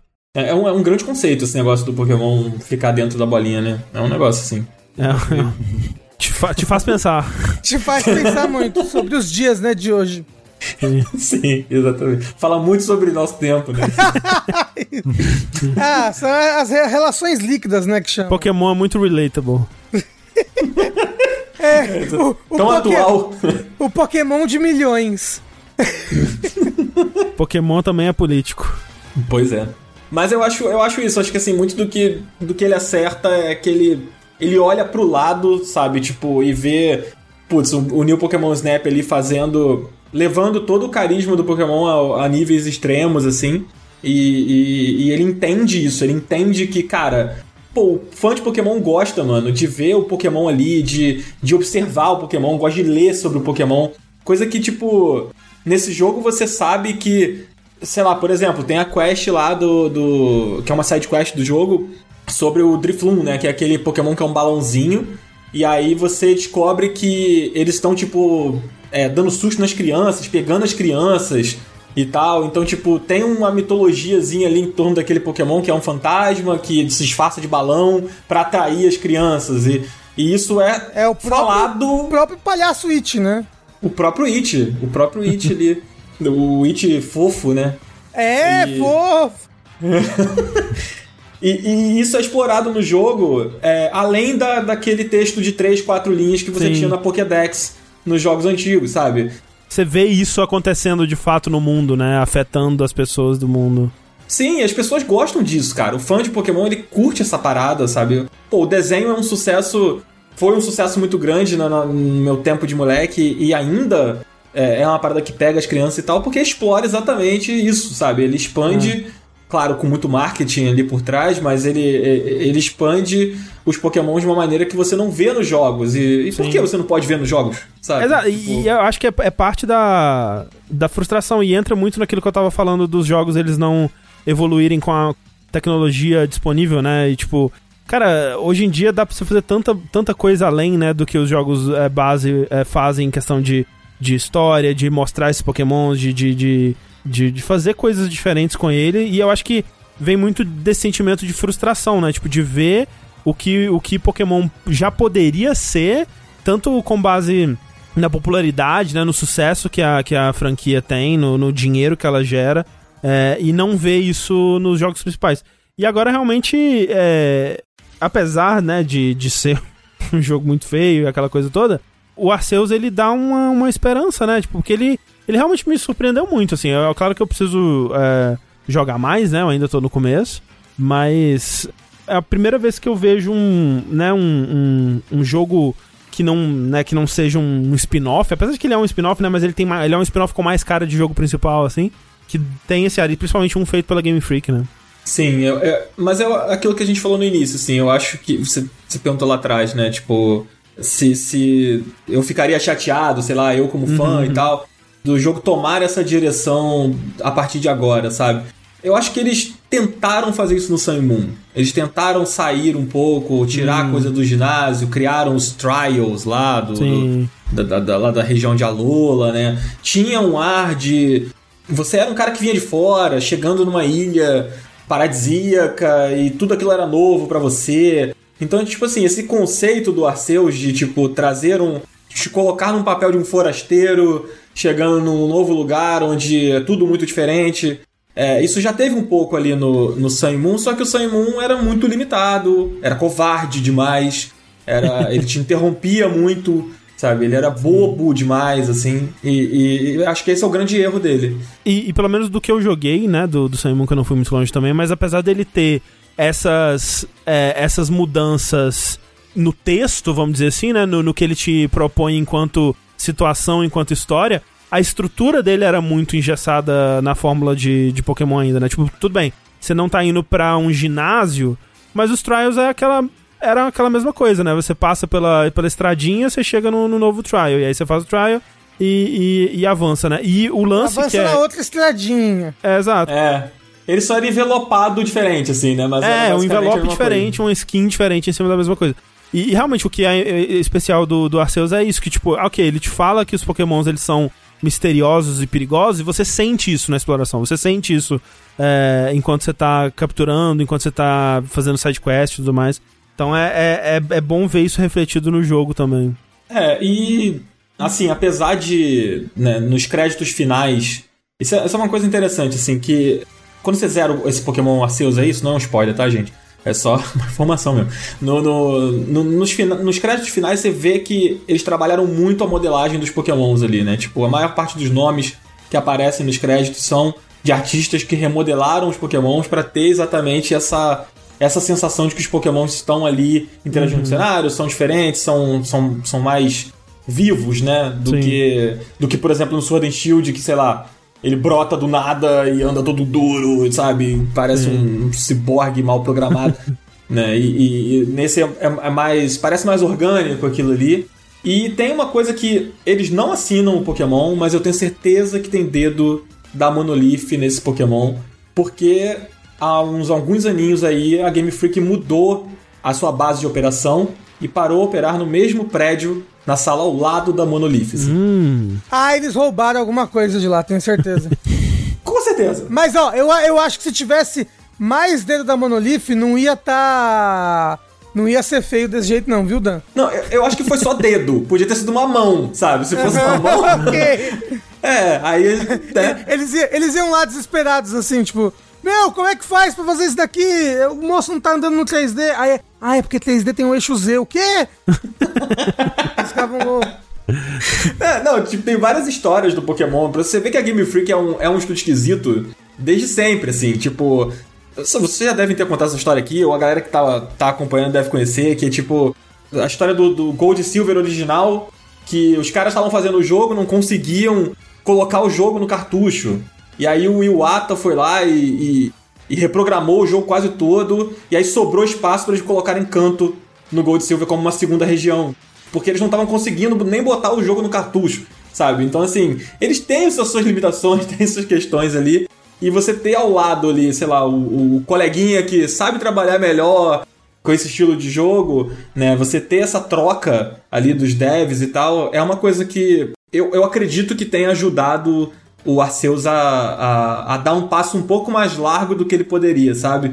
Por mais que a Monolith não assine isso, eu, eu acredito de verdade que tem ali uma. É, Isso é natural, né, cara? Pô, é um estúdio grande ali, eles, eles trocam ideia, pô. Os caras estão tão, Sim, sim. tão ali do lado, então por que não? É, tipo, eu, eu, eu, eu espero que isso aconteça mais, né? Porque é- realmente é, é- é aquela coisa, a gente sabe que, né, não é só a Nintendo, né, que é, que é a dona de, de Pokémon, mas a Nintendo, ela tem interesse, né, no sucesso de Pokémon. Então, é bizarro, sabe? Tipo, porra, a Nintendo, ela, ela é dona do, do, do jogo de mundo aberto mais bonito do Switch. Não é possível que eles não podem dedicar, sabe, um, um mês de, de palestra a- na, na Game Freak ali pra ensinar eles a, a, a, a mexer com hardware, sabe? Tipo, coisa que, por exemplo, a Sony faz muito isso, né? Ela tem estúdios de suporte que ela fornece pra, pra que outros estúdios consigam tirar o melhor do hardware dela, sabe? Tipo, isso é muito comum, né? E, e pensar que. A gente não sabe, né, na verdade, mas pensar que talvez, pelo, pelo resultado, pelo menos, isso não aconteça com a Game Freak, é, é bizarro, né? Porque, porra, é, é Pokémon, cara. E é sempre essa a frustração, né? E a surpresa. Caralho, velho, é Pokémon. Eles não deviam estar colocando um pouco mais de, de, de cuidado, né? Falando da parte técnica especificamente, né? E tomara que isso melhore pra frente agora com a, com a Monolith aí. É, eu sinto que, assim, apesar de não ter o dedo da Monolith, eles, eles ajudaram de alguma forma, mas eu acho que existe um, um respeito muito grande ali da Nintendo com a Game Freak, sabe? É, eu acho que eles nunca chegaram chutando a porta falando assim: peraí, meu irmão, vocês estão entregando esse jogo merda aí, vamos, vamos, vamos dar um jeito nisso aqui. Ah, acho até, que isso nunca até, aconteceu até, por até isso. porque todo jogo vende milhões. É, exato, Então, né? é, a Nintendo vai reclamar do quê? Eles Pois vão é, falar, né? É, Tá vindo aqui reclamar do quê? A gente faz o jogo com 50 centavos e vende milhões. Sei lá, a Nintendo não tem do que reclamar no final das contas. É, bom, Sim, isso, né? exatamente. Mas eu acho, eu, eu vejo que o Arceus ele foi muito bem em números, assim, mas ele foi estrondosamente bem. Tipo, ele vendeu na primeira semana, porra, acho que mais de 10 milhões de cópias. Ele passou o Splatoon Hum. 2 em números em uma semana. Caralho! É, E olha é que o Splatoon loucura. 2 vende muito bem no Japão. O Splatoon Sim. em geral. Caralho! Sim, é absurdo. Então, Pokémon é uma máquina de fazer dinheiro, é uma máquina de, de, de, sabe, de, de imprimir dinheiro pra Nintendo ali. Eles olham isso com muito cuidado. E, mas eu acho que o sucesso do Arceus, ele sendo tão diferente, é, é uma parada bem, bem assim, animadora pra quem curte Pokémon e até pra quem não curte tanto e, tipo, não, não dá uma chance justamente por olhar os jogos e ver que não.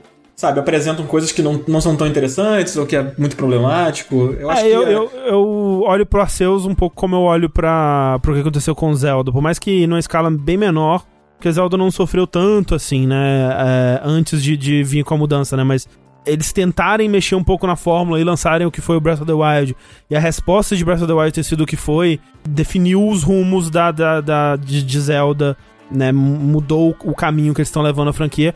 E tomara que isso seja o caso também com, com Pokémon aí. Total. Mas dito isso, você gostou do Pokémon Arceus? Qual foram essas impressões sobre ele, Dan? Cara, eu gostei, tá? Eu, eu me diverti bastante com o jogo. Eu fiz é, eu terminei o jogo em mais ou menos 36 horas ali. Nossa, só? É, é que assim, a gente gravou o programa lá no, no Up, né? Então a gente tinha um tempo ali para poder correr, então eu foquei muito na história. E eu me diverti bastante com a história. E, tipo assim, história não é muito forte Pokémon, nunca foi. Continua não sendo, tá? A, a única diferença é que agora ele tem uma história, sabe? Assim, antes ele não tinha. Então, agora ele tem uma historinha legal ali, com exceção do Black White aí pra ninguém me bater, que tem uma historinha legal. Uhum. Os outros jogos cagam muito para isso. Mas eu gostei, eu me diverti bastante. Eu acho que ele ainda. Eu acho que se fosse feito por um estúdio mais competente, ele poderia ser considerado o Breath of the Wild de Pokémon, assim, sabe? Uhum. Eu acho que ele tentou ser o Breath of the Wild de Pokémon, mas por ele capengar em algumas coisas bobas, assim, né? Tipo, sei lá, por exemplo, ele ele tem aquele esquema de hub semelhante ao Monster Hunter, né? Sim, que você sim pega a missão ali e tal. Eu não acho que isso é um problema, mas eu acho que é um problema, por exemplo, você ter sempre você não poder ir de uma região para outra sem ter que voltar para base para é poder estranho, partir. Né? Isso é muito esquisito. Ó, assim, até no Monster Hunter World você pode ir de uma região para outra sem precisar voltar para para cidade. É, então. Eu não lembro se no Rise dá para fazer isso. Acho que Acho que no Rise não. Acho que não. Dito né? isso, nossa, eu nunca tive necessidade, porque né, Monster Hunter é estruturado muito para Faz a missão, volta pra base. Faz a missão, volta pra base. Faz a missão, é. volta pra base. Automaticamente, né? Você tem 30 segundos para colher as coisas que tá ao redor, assim, sai correndo, catando. É, o Pokémon, ele tem um pouquinho desse lance de você fazer a missão e voltar. Só que por ele incentivar você a pegar os Pokémons, você acaba ficando mais tempo ali do que só pra ir fazer a questzinha lá e voltar, sabe? Tipo, dá pra você matar várias quests de uma vez, sabe? Então, enfim, eu, respondendo a pergunta, Rafa, eu tô devagando aqui. É, eu, eu gostei sim, eu me diverti bastante. Eu acho que ele é o. Ele é tranquilamente o melhor Pokémon é, lançado em muito tempo, assim, da, da. Eu sei que ele é. Ele não é tratado como um spin-off, mas os fãs estão tratando ele como um spin-off porque ele não tem ginásio, porque ele não tem Liga Pokémon. E ele não é uma nova geração, né? Aquela coisa também. Não é uma nova geração e tal, mas eu acho que ele, cara, é, ele deixa muitas lições aí que eu gostaria de acreditar que a Game Freak vai absorver uhum. e vai levar pro, pro, pros seus próximos títulos, assim, porque ele funciona muito bem. Ele é divertido, cara. Ele simplesmente é divertido, assim. Tipo, você. É, é gostoso capturar os Pokémons, é, é, é, é, legal você descobrir, você observar os Pokémons ali. Quando você encontra um, um Pokémon, aqueles, os brabo lá, né? Os de olho vermelho lá. Uhum. É, você fica tenso, você fica, pô, será que. Será que eu já tô pronto para enfrentar esse daqui, sabe? É, pô, ele tá uns níveis a mais, mas eu, mas eu tenho mais Pokémon, então talvez eu consiga. Toda essa, essa capacidade do jogo de instigar o jogador é uma coisa que Pokémon perdeu há muito tempo. Uhum. Ele se uhum. tornou tão formulaico, tão, sabe, safe demais que por mais que você se divirta, por mais que você goste de Pokémon, ah, porque eu gosto de Pokémon e eu vou sempre gostar. Mas a gente sabe que o marasmo era, é, era o status quo assim, do, da, da franquia já há muito, muito, muito tempo. E eu acho que ele foi um, um novos ares necessários assim para a franquia. E eu me diverti muito jogando, cara. Eu me diverti muito jogando. É, tô fazendo pós-game ainda, eu não terminei o, o pós-game dele, eu tô fazendo no meu ritmo, bem devagar. E eu, eu, eu recomendo para quem jogou Pokémon lá atrás e largou a franquia, sabe? Tipo, perdeu a confiança, sei lá, tentou voltar e não curtiu tanto.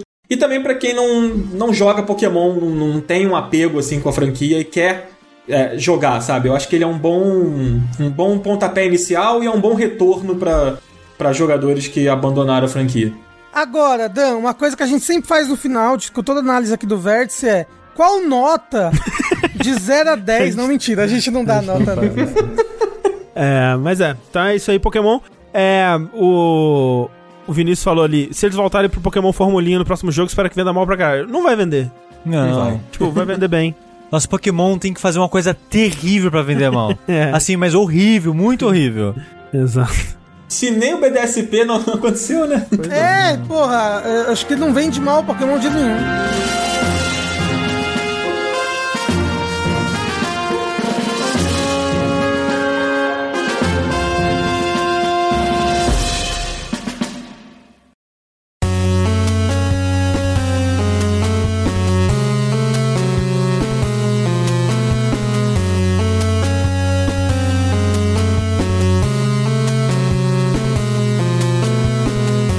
Agora, por falar em, em jogos antigos, jogos que estão aí há muito tempo, É, vamos falar dele, o Tinhoso.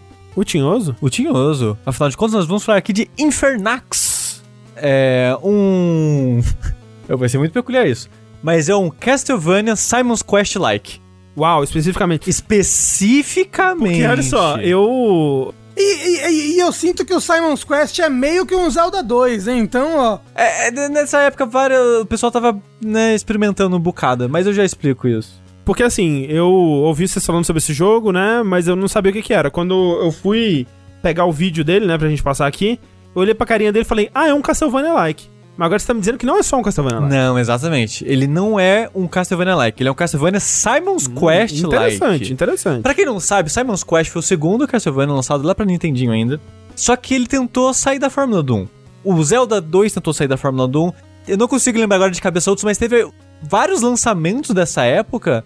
Tentaram sacudir, sacudir O- a Fórmula Doom pro 2. O Mario mesmo, né? O Mario, Metroid. não, Metroid. não, o Mario, o Mario não, né? Não, não, não. Tá, eu sei. É, o Mario americano, né? É, não, e mesmo assim. Não, o, Ma- o Mario americano ele é muito diferente do Mario É, pra original. caralho, pra caralho. É, mas ele nem é Mario, a gente já sabe. Não, Mas é por que, que a Nintendo colocou o nome de Mario naquela porra então? Sim. entende o que a gente tá falando. Porque ela queria vender aquela porra no ocidente. Ela falou, caralho, a gente gastou um monte nesse jogo de um parque de diversão, que lixo. E aí eles botaram a cara do Mario e quiseram vender pros trouxas aqui.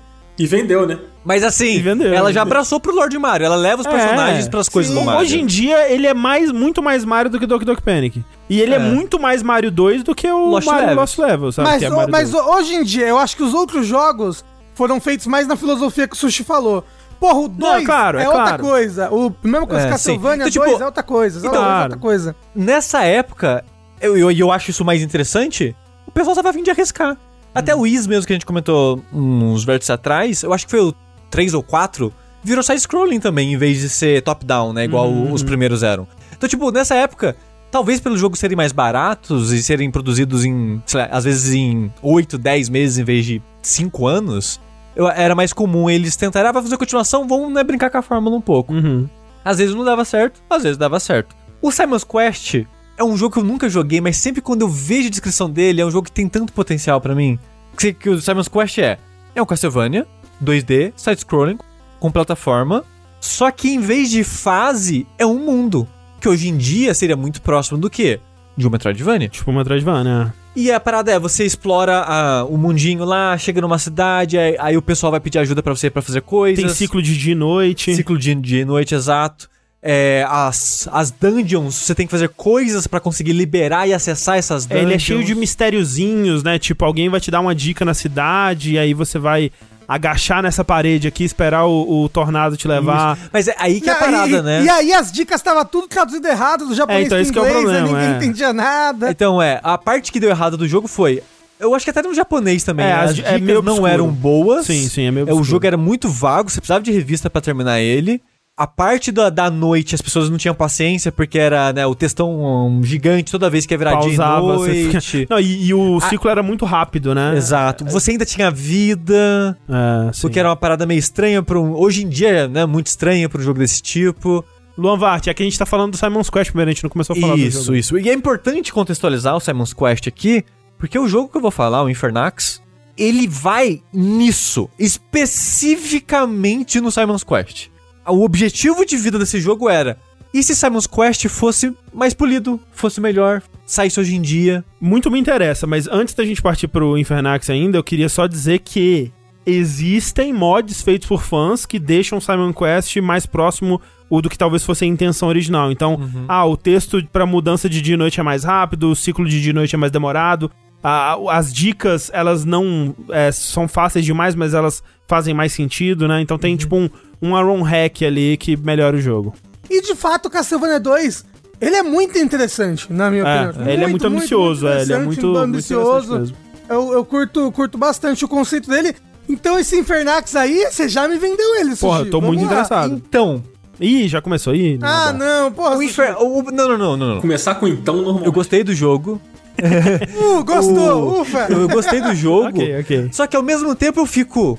Qual que foi a decisão da equipe de designers aí, ou designer, não sei, na escolha do que modernizar e o que não modernizar? Hum, hum. Porque tem um- umas coisas tipo, ah, o controle do personagem. Ele ainda é meio travado, mas é mais fluido do que seria na, é, um jogo dessa época. Então tem, tem várias coisinhas assim de que. Oh, oh, modernizar isso aqui, por exemplo, o mapa. Tem um mapa no topo da tela, tem um mapa meio Metroidvania, né? Sim, sim. Eventualmente você, libera uma espécie de, fast travel pra você revisitar locais que você já passou e tal. Então ele tem algumas praticidades, mas ao mesmo tempo ele tem vida.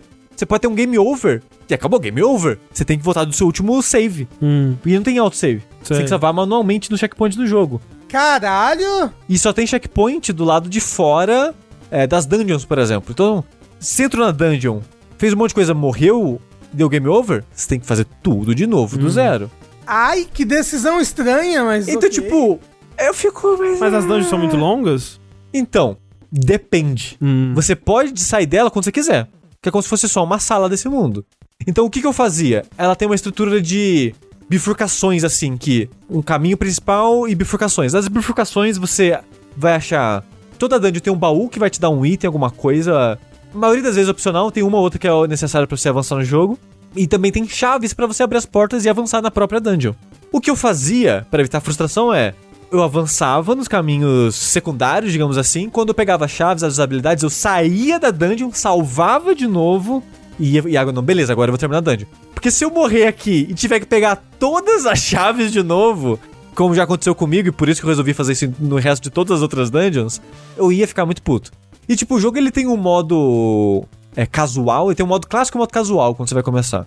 Mas isso não tira essa minha crítica, essa minha picuinha, mais na verdade, com o jogo, que o modo casual que ele faz é você retém um pouco da experiência e dinheiro que você pegou durante aquela dungeon, aquela que é seu último antes do save, digamos assim.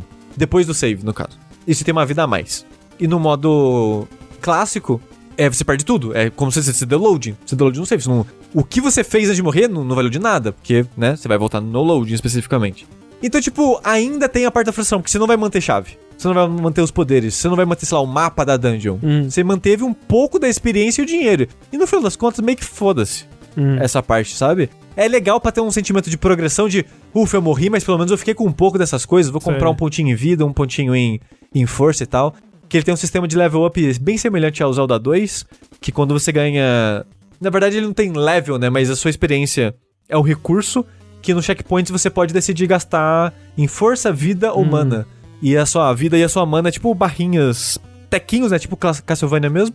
E sua força é quanto mais você compra, mais forte você fica e tal, né? Clássico. Mas a estrutura do jogo, ela é bem próxima mesmo do Simon's Quest de ele tem esse mundo pra você explorar, que tem um vai e vem ali, relativamente interconectado, mas é basicamente um hub pras dungeons principais mesmo. É bem simples esse mundo, ele é bem linear, é basicamente, sei lá, um, um S assim, sabe? É um zigue-zague que você faz pra lá e pra cá. Uhum. Ele não tem muita profundidade assim, em questão de segredos ou questão de achar é, atalhos ou coisas do tipo assim, não tem muito disso. Você tem que ir e voltar como se fosse uma fase mesmo.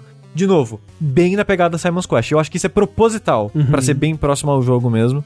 E a maneira que ele joga, a lógica dos inimigos, de novo, tudo é bem próximo do jogo de Nintendinho, assim, tipo. Talvez a minha maior decepção com o jogo seja os chefes especificamente, porque os inimigos.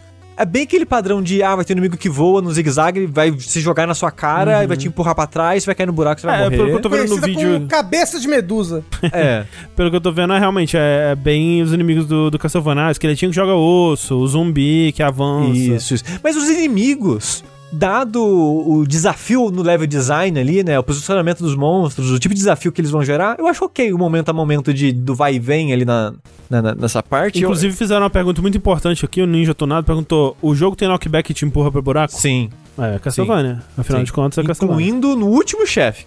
que obviamente tem Ai. buraco no último chefe e se você toma dano, você cai pra trás, você morre. É o Castlevania Round of Blood do. Round of Blood do Super Nintendo. É, o Isso. Drácula X. Isso, Drácula X, exato. Que tem, que tem buraco na luta contra o Drácula. É, eu acho que o 3 também tem buraco no- na luta do Drácula. Ah, não, é. mas- Castlevania é isso aí, gente. Porra, mas eu acho. Buraco na, na luta do Drácula é uma filha da putice. Mas Chega! é. diga Mas se você não. fosse o Drácula, você não cavaria um buraco pro Porra, mas imagina, cair? a sua sala. A sua sala é cheia de buraco para as pessoas cair. Ele é o Caralho, Drácula, você- Rafa. Mas ele, ele vai buscar um sanguinho pra beber uma água na cozinha? Às vezes ele cai, tropeça, arranha o joelho. Porra, É, terrível. bom, é realmente. E tipo, eu não ligo. E até gosto, de certa forma, do level design, porque você é quase um puzzle na minha cabeça, assim. Porque seu personagem, ele bate com uma, uma arma massa, não, né, uma massa. Um macarrão. É. É, é, ele- tem a historinha do Castlevania, assim, tipo uma historinha. Ai, tem um demônio, você tem que matar o demônio. É, você. É uma história, tipo, ah, você é um cavaleiro templário de um reino fictício, você voltou das cruzadas e você, sei lá, acho que é o duque da, da região, uma parada assim. O Duque Vlad. Nossa, que É. estranho o Duque Vlad. Aí quando você chega lá, você descobre que tudo foi pra casa do caralho porque alguém fez um ritual demoníaco e summonou Satã e o Satã tá destruindo tudo, sabe? Acontece. Aí É, eu você. em, em 2016 aconteceu isso no Brasil. Aconteceu. Em 2018, de novo. Aí quando. E o cara fala: Não, porra, tem que botar um jeito nesse inferno aqui. Aí né, você sai caçando os demônios e tal no jogo, basicamente. E ele pega bem forte nessa estética herética, digamos assim, quando- no visual dos demônios. Muito pinto em tudo. muito pinto em tudo. Foi o Danilo que fez esse jogo? Assim, enquanto eu jogava esse jogo, tem uma textura de. né, jogo 2D side-scrolling. Então o chãozinho e as paredes têm textura, né? Porque estão preenchidos. Aham. É muito um pinto. Assim, sem sacanagem, é tipo bola e corpo. Olha aquilo, ali ó, pra quem tá vendo ao vivo. Olha aquilo. Ah, não, peraí, o. o, o... Não, não parece uma chapeleta? Um pinto e uma não, chapeleta. peraí, Sushi, calma aí. Pera- Onde? Calma, Não, o vídeo aqui. Não. Essas pedrinhas aí No teto, calma no aí. teto. Calma aí, calma aí, no aí, teto. Calma aí. Isso, Ah. isso daqui? É. Isso, é, as duas bolinhas aqui. Não, não, não, não, não. Ah, pri- principalmente chapeleta e o corpo. Ah, pra porra, baixo, é, uma, pinto é, pra baixo. não, é mesmo, é um pinto pra baixo. Olha só, ó, André. Eu não tô, não tô Ó, enxergando. ó, É um André, é, um- é, é, um- é uma cabeçorra assim, ó. Isso aqui é a E aí- cabeça. e isso aqui aí é o corpo, e aqui é- Ah, não sei não, gente. Ó, o chat concorda, olha só. ó, Olha, olha, tem as bolas atrás, aí a cabeçona e a chapeleta. Isso aqui são as bolas. Eu diria atrás mesmo. De qualquer forma, mesmo que o André não ache, pra mim, eu não consigo. Eu vi isso e falei, caralho, o cara realmente fez a textura de parede ser vários pintos, ok. E quase todo chefe é um pinto. Quase todo chefe. Ou a cabeça dele é tipo um formato de glande. é sempre alguma coisa com pinto, assim, é Caraca, impressionante. Eu quero ver o chefe, porque eu- aí chega lá e tipo, não tem nada a ver, sabe? É só, não, é só assim, mesmo. ó, essa textura do teto é um pinto, André, que você não... Olha, eu, eu Ah, não no, sei, no- no momento em que você enxergar, você vai perceber. E olha que eu vejo, eu vejo pinto em tudo, assim. Não, mas é porque é um pinto muito grande, André. Você tem que... Não é um pinto pequeno, é um eu não tô, não tô, pintaço. não tô acostumado com É, isso. é que é um É, pinto né? flácido, entendeu? Ele não é um Pinto pinto descomunal. ereto. Isso. Mas de qualquer forma, ele tem muito esse visual de. Como lá, de, de coisa herética, de, de ser tipo, uau, vai ser demônios e sexo e coisas inseridas Uhum, assim. uhum. Porque ele quer meio que ser contraventor do cristianismo, coisas do tipo É. assim, sabe? No- na parte visu- visual. Infernax quer ser hardcore, pero sua mamãe não derra. É.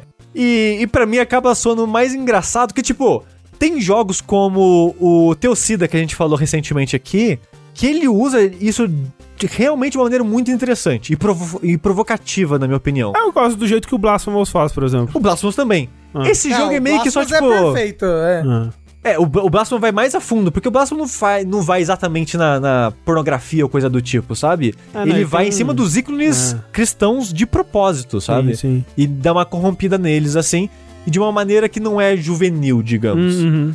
E- Esse jogo parece que ele só queria, tipo, haha, pinto pra mim, sabe? o que eu não tô criticando, eu só acho muito engraçado a quantidade de pinto que tem nesse jogo. É, mas, eu- mas eu acho a parte do gore e da violência e de- desse visual de choque dele não funciona tão bem pra mim quanto, sei lá, Torcida que eu, que eu ia falar agora, que eu acho que ele faz algo muito mais interessante com isso, sabe? Do que só, haha, sabe? Na tela, assim. na minha opinião. Mas o que eu tô falando do level design, que eu, que eu acho que é quase um puzzle, é que os inimigos, eles têm né, os comportamentos fixos dele. Ah, o, o, o inimigo que vai, sei lá, fazer uma bola de fogo, em tempo em tempo, é um tempo cravado. Sei lá, de dois em dois segundos ele vai fazer uma bola de fogo. Ah, o inimigo que voa no zigue-zague, ele voa numa, de uma maneira específica. E o seu personagem, o pulo, é sempre o mesmo pulo. A altura, no caso. Você tem controle no ar, que já é algo moderno, pro controle do personagem Ah, no sim, jogo. é. Mas no- você não tem nuance da altura do pulo. Você apertou o pulo, é sempre a mesma altura. Hum, Entendi, entendi. Então, ainda assim gera uma limitação. Quando, sei lá, tem spin no teto, tem lava no, no buraco, aí tem um bicho que quer muito te derrubar com o knockdown, com o knockback. Então meio que acaba virando um puzzle de dá um, dá um passinho pra, ba pra frente, agacha, que o, o arco do zigue-zague vai vir certinho. E você... Então lidar com os inimigos nas fases eu acho divertido, particularmente. A minha frustração são os chefes. Que o chefe é basicamente, você chega no chefe, você para na frente dele e esmaga o ataque. E você sempre mata ele antes dele te matar. Que bizarro. Porque o jogo ele tem a. Que não comentei, né? Tem barra de mana. Então você tem magia de cura. Hum. Você pode comprar frasquinhos de poção. Então você tem magia de cura, item de cura. E você nem precisa de tudo isso. Acho que, sei lá, se você encher a vida uma vez durante a luta e ficar parado batendo no chefe, você mata ele. Então, tipo, é muito sem graça os chefes desse jogo. Muito. E a maioria tem, sei lá, um ponto fraco que só aparece de tempo em tempo. Não tem problema. Você evita os ataques dele até aparecer. Quando aparecer o ponto fraco, fica parado e bate que você vai matar. Não tem problema. E Então, tem muito chefe, é frequente? é, o jogo ele tem. Se você. É porque assim, uma coisa interessante dele, ele tem meio que rotas que você pode fazer. Ele tem várias escolhas que você pode fazer. Então, tipo Castlevania 3. É, mas no tipo, por exemplo, você chega. Assim que você chega na região, você encontra o cara falando: Socorro, pelo amor de Deus, me mata! Me mata que eu não aguento mais isso. Que isso? Aí Ai, tem um- eu, amiga, tudo. Aí você tem a opção de falar, não, vamos ver isso aí, vamos conversar, calma lá. Ou, não, beleza, vou te matar aqui agora. E você dá uma amassada na cara dele, explode a cara dele na porrada. É, então, o jogo ele vai ter essa várias escolhas, ele tem várias side missions também pra você fazer no mundinho dele. E dependendo se você fizer ou não algumas side missions, ou como você resolver concluir essas side missions, é, e algumas escolhas que você vai ter de diálogos, você vai guiando seu personagem. Então ele tem meio que um caminho neutro, assim, que é mais genérico. E tem o caminho que é você full paladino contra os demônios, contra, Contra os pintos. os pintos. E tem você, tipo, basicamente você entrando pra, pro culto que invo- invocou Satã. Eu Vira não um- fiz essa rota. Vira um pinto. Você vira um pinto. Aham. Eu não fiz essa rota, então eu não sei exatamente como é o, o endgame dela e como é que vai funcionar exatamente. Ô, Sushi, ele, ele é um jogo difícil, assim? Tipo, eu tô vendo as sequências aqui no vídeo de plataforma e tal. É, ele parece ter uma, uma dificuldadezinha ali, um pouco acima da média, ou é impressão minha? Então, ele é, mas em, em locais específicos, assim, ele é meio que pontual a dificuldade dele. Ó, o, o pessoal rap- rapidamente. de, de, de propósito. É, acabou de rolar uma enquete aqui se perguntando pro chat se o, se o chat viu o pinto e empatou o sim e o não perfeitamente ali. Só É porque mas- o pessoal do chat faz isso de propósito, tenho Eu sei, certeza. eu sei. Que ódio. Mas a, a dificuldade do jogo, ela é meio que pontual, assim. Porque, por exemplo, você vai pra uma. pra uma dungeon, sei lá, da, da água. Que ela vai ter meio que umas. Tipo um moinho d'água. Aham. Então, antes de você chegar na dungeon, vai ter umas três sessões de plataforma que é só com foco em moinho d'água e os olhos que voam, que são a medusa red desse jogo, basicamente. Pra você se fuder. Tipo, olha, o moinho vai girar, então você não pode ficar parado nele, senão você vai cair na água. Então você tem que pular pro próximo. Porém, tem um filho da puta voando na sua direção, que vai bater na sua cara e te jogar pra água também. Então, o jogo ele já te ensina essa dinâmica. Então ele tem momentos assim que ele vai colocar desafios de plataforma mais difíceis, ou até mesmo as dungeons serem relativamente longas e você acabar com seus recursos e você não conseguir terminar ela de uma vez, mas, como eu falei, você pode voltar e salvar e continuar ela de novo, ver, indo, a- indo a prestações, prestações assim. Então o jogo, ele. Eu acho que é mais difícil que a média hoje em dia, que a média hoje em dia tende a ser mais pra fácil, mas é de boa. Mas a- as escolhas que você faz, se você seguir o caminho neutro, o jogo ele acaba mais cedo, basicamente. Hum. Você, você não tem a última dungeon. Entendi. Mas se você fez a rota máxima aí, digamos, vão ser seis dungeons no total. Então vai ter um mundinho pra você explorar, uma side missions pra fazer e seis dungeons também. O jogo não é muito longo, não, felizmente. Eu acho que jogo desse tipo é melhor que não seja tão longo assim também. Eu acho que foram umas 4, 5 horas pra terminar ele a primeira vez. Aí eu fiz o final neutro. Depois eu joguei de novo pra fazer, te- tentar fazer o melhor final e foi, aí foi, sei lá, duas horas, duas horas e meia Uhum. né? Já sabendo jogar e Sim. como resolver as coisas e tal. Então, é um jogo relativamente difícil, relativamente interessante nessa parada dele ser o Simon's Quest. Eu, eu acho fascinante essa ideia dele. Simon Quest-like. É. Eu, eu achei muito engraçado esse seu foco dele. Mas ao mesmo tempo eu achei que a ambientação dele seria mais interessante. Quando eu vi, né, trailers e cenas e tal, a arte do jogo. Eu achei que ele seria mais interessante nesse aspecto. É meio que só. É, pinto. Beleza. É, co- coach da caixa, né? É, pinto. É, pinto. Eduardo Sushi. Mas, mesmo assim, momento a momento no jogo, muito divertidinho. E tá no Game Pass. Porra, aí também né, é, aí acaba a recomendação, né? Pera aí, é, Sushi. você quer ver uma parede de pinto? Game Pass, tá aí pra Pera te aí, fa- faz o, o, o- a recomendação aí. Elden Ring. Não, não, não. do, falar. outro- do, do- É porque tá o Elden Ring ali, não pode falar de pinto com o Elden Ring na, na Tá tela. bom, tudo bem então. Perguntaram se eu usei Economic Code na tela de título do jogo, eu não usei, mas eu sei que o jogo é cheio de easter egg. Ele tem um easter egg do Redemoinho. E ele tem uma coisa interessante que de- cada final que você faz, você abre um almanac novo de. como se fosse uma revista. Que vai ter cheat que você pode escrever no jogo pra liberar coisas novas. Então ele tem várias coisinhas pra incentivar você a rejogar ele. Muito divertido. Não sei se vale 20 dólares no PlayStation assim, mas no Game Pass. Porra, Recomendo demais. O Game Pass é ainda mais curtinho desse, porra. Que delícia. É, Pega um dia e zero, de boinha. um é de boinha. É, Se você curte um jogo de plataforma mais old school assim, recomendo demais.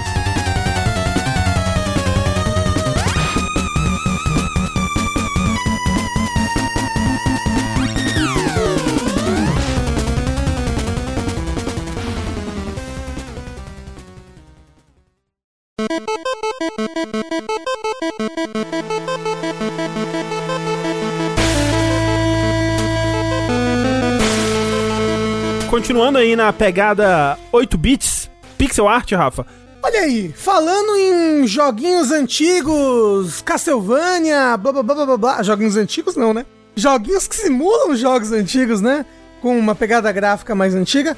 Eu gostaria de falar aqui hoje de Astalon, dois pontos, Tears of the Earth, a Lágrimas da Terra. Que é um joguinho que me recomendaram, foi um ouvinte que me recomendou no Twitter, falou, ah, esse jogo aqui, ó, que legal, lançou esse ano. E achei primeiro, ele muito bonito, o gráfico dele é muito bacaninha.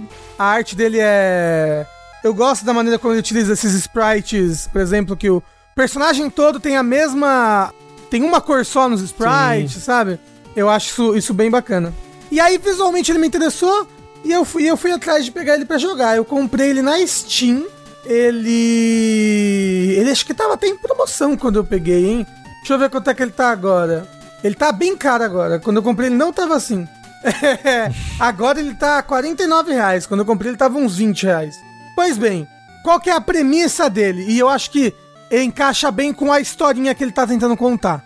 É um mundo meio que, ah, é um mundo medieval em que tudo foi pro saco, os humanos estão, né, se virando nesse mundo, assim, é, meio que, meio que o, o mundo tá uma merda, com demônios e monstros e tudo mais, e aí tem essa torre, ou surgiu essa torre, que é tipo a torre das górgonas, uma coisa assim, e a água desse vilarejo tá sendo, tá sendo envenenada, aparentemente por algo que tá acontecendo nessa torre. E então os nossos três heróis, que eu acho que eles até vêm de um outro jogo, porque eu acho que tem um outro Astalon, sei lá, um Astalon 1, ou um Astalon que não é o Tears of the Astalon Vista. Isso, Baby. É que eles todos quando eles eram bebês, né? É. Astalon Vista Baby. E, e, e aí os nossos três heróis, que é uma arqueira, um guerreiro e um mago, eles vão pra essa torre. O mago entra primeiro na torre, antes de todo mundo, e quando ele entra, ele casta uma puta magia assim. brrr, Pá! Casta essa magia. E ele até cai no chão assim, ah, meu Deus, castei uma puta magia, socorro. É, e aí os outros chegam, meu, tá tudo bem? Ele, ah, claro, isso daqui não foi nada, não aconteceu nada. Vamos, sigam-me os bons, blá blá blá. E aí você começa jogando com o guerreirinho, né? E o que acontece é, você tá nessa torre, que é um, um Metroidvania, é um mapa todo interconectado, ligado? Você pega power-ups pra conseguir avançar por, por, por lugares do castelo e tudo mais. Castelo barra torre. Só que a a- as duas pegadas dele principais são: você pode usar os três personagens, só que você não troca eles a qualquer momento. Você troca eles no começo do jogo, principalmente. Você troca eles é, na bonfire, que ele tem, ele tem literalmente uma uma fogueira em alguns lugares onde você pode às vezes descansar pra ver uma uma cutscenezinha dos personagens conversando que não recupera o seu HP. Eu acho que até que se rola cutscene. Mas você descansa que não recupera o seu HP.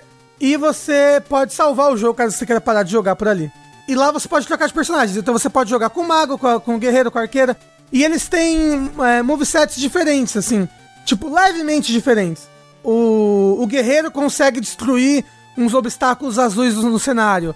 A arqueira, ela consegue dar um, um pulo mais alto e ela consegue dar um pulo duplo na parede. Se ela estiver na parede, se ela dá tipo um puk na parede, sobe mais alto.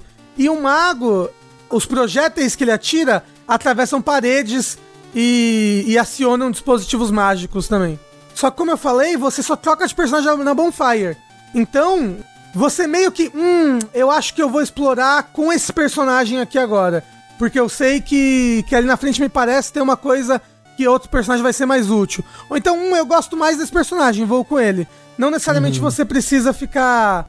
Você tem que ter sempre o personagem certo, sabe? Os três Sim. conseguem passar da maior parte das coisas e você e você raramente precisa de um personagem específico. Assim, não raramente, mas tipo, eu não senti que em nenhum momento era uma chateação ter que trocar os personagens. Mesmo que eu tivesse que voltar pra Bonfire para fazer isso, não, não, não, me pareceu chato. E essa é uma das pegadas dele. E a outra pegada é a pegada mais importante. Logo que você chega numa segunda Bonfire assim, você vai pra uma sala, aparece um boss e ele te mata. Ele mata a party. E o que acontece quando você morre nesse jogo? Você vai pro inferno. E lá pro inferno tem tipo capeta, satanás, demônio. E você descobre que você descobre que o seu mago, ele fez um pacto com esse Ih, demônio. Rapaz. O pacto é, quando ele terminar de fazer o que ele tem que fazer nessa torre, a alma do mago vai ser do demônio. Enquanto isso, ele não morre. Porque toda vez que ele morre, ele volta no tempo pro momento em que ele castou aquela magia no começo da torre. Hum. Então, quando você morre, você volta pra primeira sala da dungeon. Então, o que tá querendo dizer é que esse jogo é um loop temporal. É tipo um loop temporal, porque só quem lembra dos loops são é o mago. Só ele Entendi. retém a memória, os outros personagens não. E ele é do ano passado. É, é de 2021? É. É de 2021, Pô, exato. Mais um jogo aí de loop temporal aí. E os outros personagens não lembram. E também o que, o que lembra de você é o castelo, porque tudo que você faz no castelo, porta que você abriu, é, atalho que você abriu, continua aberto. Uhum. E isso, inclusive, é importantíssimo porque você tem pouquíssimo HP, você tem maneira quase nenhuma de recuperar seu HP. Tem uns itens que você recupera HP, mas eles só. Só você encontra eles no castelo e você quebra eles uma vez só, depois eles permanecem quebrados, pelo menos para sempre, até onde eu joguei, porque eu não, não zerei. Pelo menos pra sempre. E. pelo menos para sempre. E, e. Então você, porra, morri. Ah, mas tudo bem, porque eu abri um elevador aqui que me leva pro andar que eu tava uhum, antes. Uhum. Sabe? Porque ele tem, ele tem uns elevadores atalhos aí, já que você tá numa torre. Né? Ai, cara, morri. Ah, mas pelo menos eu tinha conseguido dar a volta ali e agora vai ser rápido eu chegar naquela região do mapa que eu tava de novo por causa disso. Mas é um jogo então que tem um potencial para se a pessoa tá travada, ele ir ficando mais difícil, né? Porque você tá perdendo os itens e se você não tá avançando, você tem menos então, recurso. Você não tá perdendo os itens. Porque, como eu falei, tudo que você faz no castelo continua feito. E todo, toda, tipo, chave que você pegou, que ele tem umas chaves, ah, chave azul, chave vermelha, chave branca, que são para portas genéricas. Então você, você que meio que escolhe, assim. Sei. Porra, achei uma chave azul. Eu posso usar a chave azul nessa sala aqui ou nessa sala aqui. Pra qual que eu vou primeiro? Pra qual caminho que eu vou primeiro? Mas, por exemplo, item de cura que você falou, você usa uma não, vez não, só não. e nunca. É, é porque esse item de cura, ele tá no cenário. É uma lanterna, tipo do Shovel Knight, sabe? Uma... Sei, sei, sei, sei. É, que você quebra e ela te cura. Então você só pode usar uma vez mesmo. E pronto, acabou. E Rafa, uma curiosidade. O, você, você morre e recomeça do loop quando toda a sua party morre? Não. Ou quando um personagem morre já é o suficiente para você dar o. É, e, e, eles compartilham o HP. Então, tipo. Hum, ah, entendi. Ah, nossa, tô quase morrendo com o mago, vou trocar pra outro personagem? Não adianta. Ele vai então, continuar um morreu, todos morreram. Uhum. Isso. Mas o que acontece, André, é que conforme você mata os bichos, explora a dungeon, acha as coisas, você coleta uns cristais. Hum. E quando você morre, esse diabo consegue te upar. Hum. E só desse jeito você consegue upar. Então você só consegue upar quando você morre. Então morrer, às vezes é tipo, porra, morri. Ah, mas tudo bem, pelo menos agora eu consigo upar, Sei. botar um pouquinho mais de ataque, porque você usa os personagens. Você upa os personagens. Algumas coisas você upa os três ao mesmo tempo. Que são tipo atributos pros três, assim. Tem tipo um negócio lá que dá mais HP. Mas você também pode upar os personagens individualmente. Uhum. Tem várias coisas que só dá pra upar individualmente. Tipo, a força do ataque, a, uns ataques específicos, assim. Ah, e agora você pode carregar o título do mago. Entendeu? Aí isso você upa individualmente. Então, então quando você morre, você não fica tanto com o sentimento de caralho, eu morri, blá blá. Porque ele tem esses muitos atalhos. E porque você morre, você passa, ok, agora eu vou comprar esse daqui, que agora eu tô com dinheiro suficiente porra, acho que eu vou comprar essa outra coisa aqui. Apesar dos upgrades serem bem pequenininhos, assim. São vários, assim, são passos de formiga. Você tá andando no Sem mapa vontade. do jogo. É. Você tá andando no mapa do jogo e aí você encontra. Porra, um upgrade de HP. Aumentou o HP do personagem 1. Uhum. E seu HP era 40, sabe? Porra, agora tem 41 de HP, uhul! Mas como você praticamente não se cura, é, você entra na dungeon e você tem aquele HP pra ir até onde você conseguir nela. E é uma dungeon fixa, ok? Não é uma dungeon gerada proceduralmente nem nada assim. Ah, legal. É uma dungeon com um design bem legal e cheia de segredos. Praticamente toda sala que você entra tem algum segredo, isso é bem bacana. Então, então tem sempre esse, esse, esse desafio de, porra, até onde, quão longe eu vou chegar agora? Com esses um milhão de atalhos que eu abri. E cada pontinho de HP que você pega acaba valendo a pena, sabe? Porque os bosses não são ultra difíceis, eles não são ultra difíceis. Então a sua dificuldade mesmo é tipo, ah, agora abri esse atalho, desse atalho eu consegui abrir esse e esse, e eu consigo chegar no boss. Então eu tenho 50 de HP pra fazer esse caminho todo aqui e chegar num boss. Se, se eu, posso, se eu fosse falar um ponto fraco pra ele, porque no geral é um jogo que eu achei achei bem bonito, as músicas são bem empolgantes, o gráfico é bacana, jogar ele é tipo, é bem sólido, o controle do personagem Sólido. é sólido. Uhum. É porque você já jogou. Já jogou às vezes uns jogos antigos ou que simulam jogos retrô, mas parece que o personagem ele tá sambando no mundo. Ele não tá sambando, mas ele tá avançando mais rápido do que ele deveria. Eu já joguei, sei. já joguei Sonic, Rafa, então sim. É que o Sonic não simula um jogo retrô. Porque o Sonic retrô se movia direito. Ah, é isso é que Mas sabe, disse. sabe, tipo, você vai jogar um jogo desse retrô em Flash no Newgrounds, é coisa que os jovens fazem hoje em dia, né? Claro, Eles entram no claro. Newgrounds pra jogar jogos em Flash.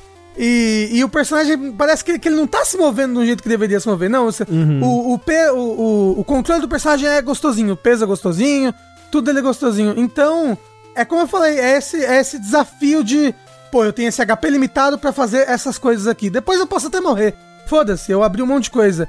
E esse castelo ultra cheio, cheio de um milhão de segredos e mini quests e tipo, pô, encontrei essa sala ultra secreta aqui, tá falando aqui que, nossa, se eu apagar os cinco olhos da marmota, algo de terrível vai acontecer. Eu falei, caramba, o que são os olhos da marmota? Tô inventando, tá?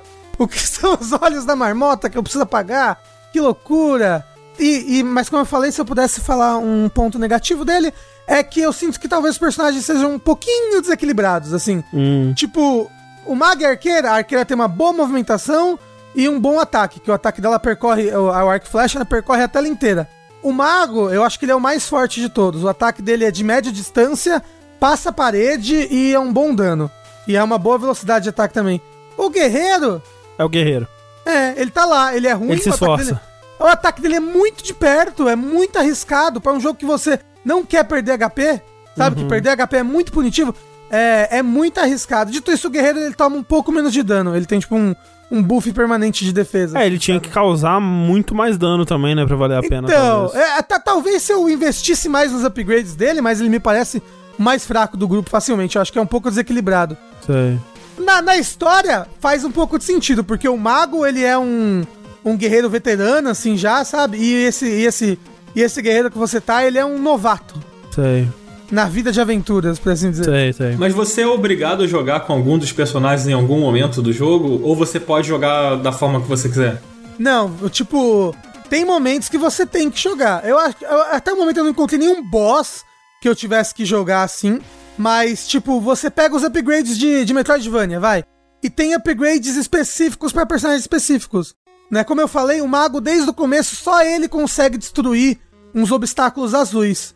E eu tipo tô andando por aqui e percebo, nossa, é um obstáculo azul. Se eu quiser saber o que tem pra lá, e às vezes pra lá é o, é o caminho, é um dos caminhos, porque ele é bem interconectado esse jogo, eu vou precisar chegar até aqui de mago. Entendeu? Ou eu volto pra Bonfire e troco pro mago, ou eu deixo isso pra uma próxima run, sabe? Uhum, Marco ali na minha notinha mental, pô, próxima run eu vou vir aqui com o mago, sabe? Ok, parece interessante. Mas, tipo, ele é um jogo bem, bem, bem interessante. Ele é. Ele é. Acho que ele, ele é desafiador na, na, na medida certa. Ele pode ser um pouco frustrante esse negócio de você morrer e voltar pro comecinho, principalmente no começo.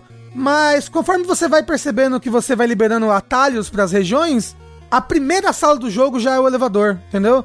Então você morre, volta pra primeira sala e já entra no elevador.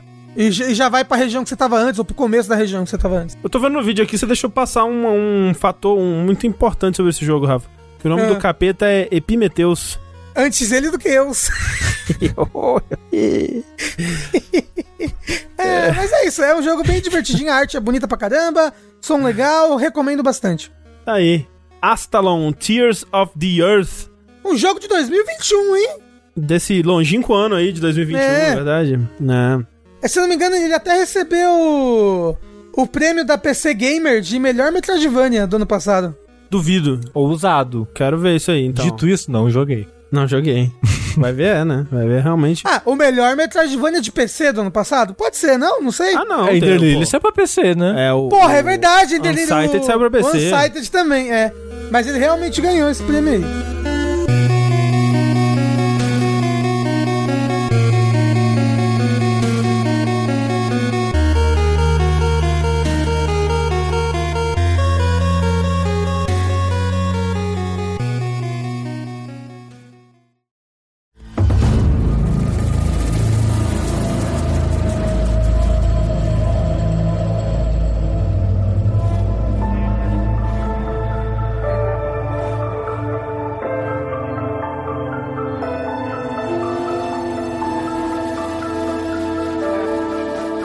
Encerrar aqui o nosso pedaço ao vivo desse podcast, pelo menos, eu vou falar do Horizon Forbidden West, mas antes eu queria só dar uma pequena atualização aqui dos jogos que a gente comentou no, no Versus Jogos passado. Eu queria só falar que eu terminei o Sifu, né? Porque uma das coisas que eu falei quando eu tava jogando ele é que eu tinha medo dele, da repetição, né? Me, me incomodar.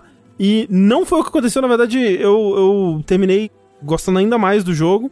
Eu Platinou. platinei. A platina, né? Dado é, a dificuldade do jogo, a platina não é muito é, complicada. Mas, na verdade, o que eu queria dizer é que o lance da repetição, ele acabou se tornando até menos frequente à medida que o jogo vai. Porque quando eu fui reparar assim, eu repeti. As duas fases que eu mais repeti foi a primeira e a segunda. Porque eu tava aprendendo, né? Então, tipo, eu, eu fiz bastante elas até conseguir passar sem morrer nenhuma vez, aquela coisa toda. E quando eu consegui passar a segunda fase sem morrer, eu sinto que eu destravei alguma coisa, assim, sabe, dentro de mim. O e... Kung Fu, né? Você aprendeu o Kung Fu. E, tipo, eu até tava comentando, cara, eu acho que a terceira fase ela é muito mais fácil que a segunda. E não. Quando eu paro pra pensar, é. Mas- factualmente, assim. Mas você perguntou no grupo e o Heitor e o Ricardo concordaram que a segunda é a mais difícil. Então, mas eu acho que é isso. Eu acho que quando você. Pra passar da segunda fase, você tem que. Tem várias barreiras que você tem que é, aprender ali. Então ela parece mais difícil. Porque quando você vai pensar na terceira, ela tem ah, os mesmos. Mesmo, os mesmos tipos de desafios que a segunda. Muito mais inimigo, na verdade. E o chefe da terceira eu acho mais difícil do que o da segunda. É, só que como você já aprendeu a- naqueles inimigos, né? Como passar daqueles, daqueles tipos de padrões de ataque, esse tipo de coisa. A terceira ela é bem mais tranquila. E a mesma coisa, tipo, a quarta, eu acho que eu fiz ela umas três vezes. E a última fase eu fiz um pouco mais porque eu- alguns troféus eu, eu acabei fazendo nela pra pegar, mas foi mais por causa disso. Porque pra, pra zerar mesmo, o último chefe ele é, ele é complicadinho, mas na- a essa altura eu tinha. Eu, eu, eu, eu pensei, não, eu vou zerar com 20 anos. Eu vou passar o último chefe sem morrer nenhuma vez. E é, e é factível, né? É possível você fazer isso. Só que quando eu vi que no, no troféu o, o máximo que ele pedia era zerar em 25 anos, eu pensei, ah não, vou zerar com 25 anos mesmo, tá de boa. E aí isso significa que eu podia morrer três vezes no último chefe. Aí foi de boa, foi bem tranquilo. E então eu também não repeti muitas vezes a, a última fase. E foi muito legal, assim, esse processo, assim, de.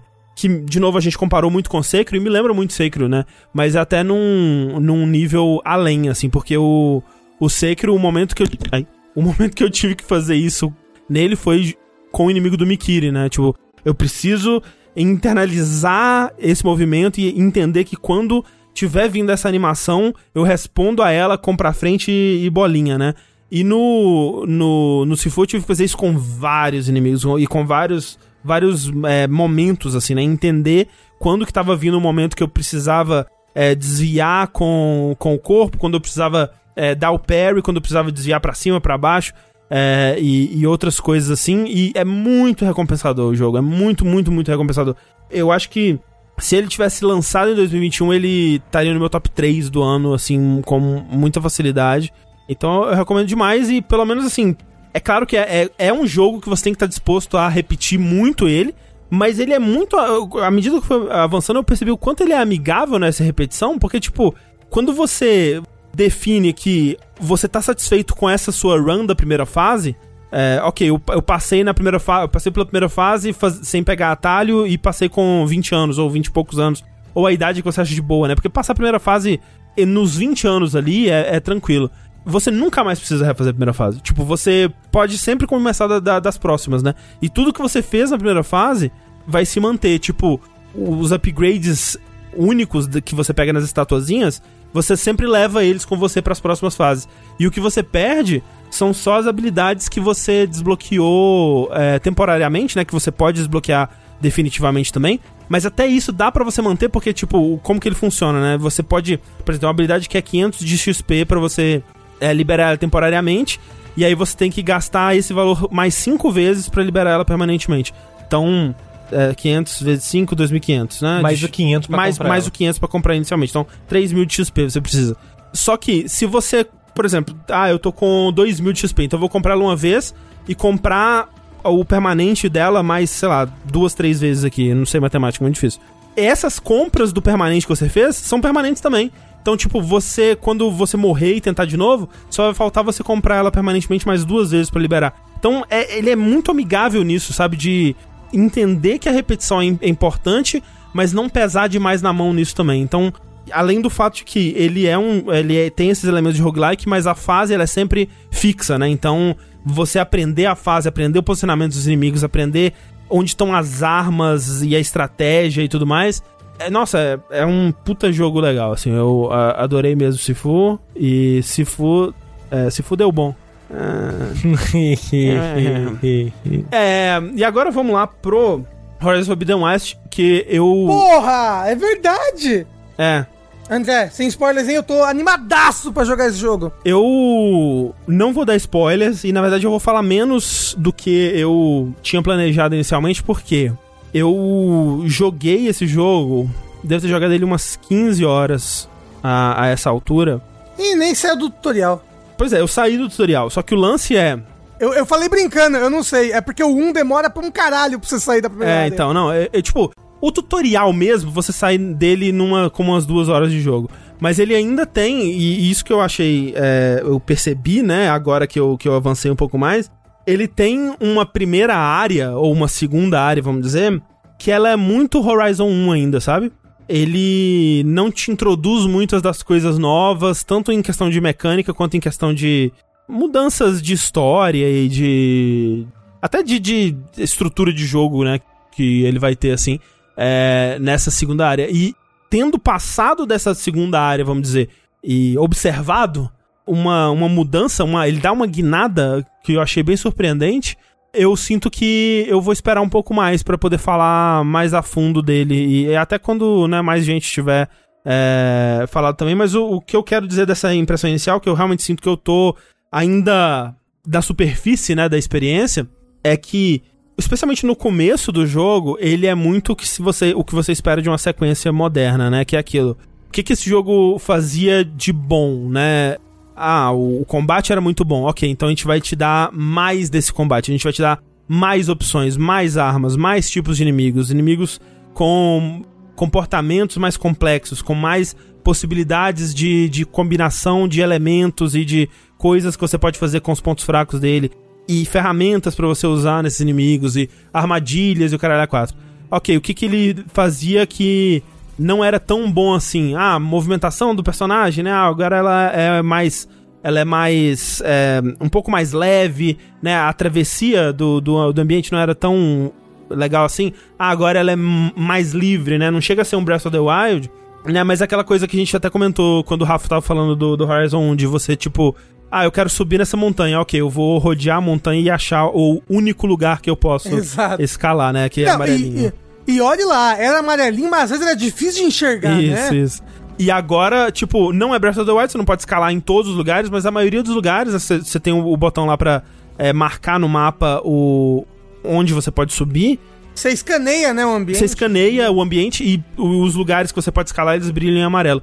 E geralmente na maioria das montanhas e das paredes, assim, tem muito desses pontinhos. Então é bem livre e você pode. Você tem bastante opção de como é, navegar o, o, cenário nesse sentido. Além do, do lance da, do escudo asa delta dela lá, que também dá mais mobilidade, tem o gancho que, né, agora em, em vários lugares, até em arenas de combate, assim, tem lugares que você pode é, se puxar para eles e ficar num, num ter um, um ponto de vantagem é, no alto, assim, e várias opções de mobilidade que deixam é, essa a travessia do cenário, né, muito mais legal.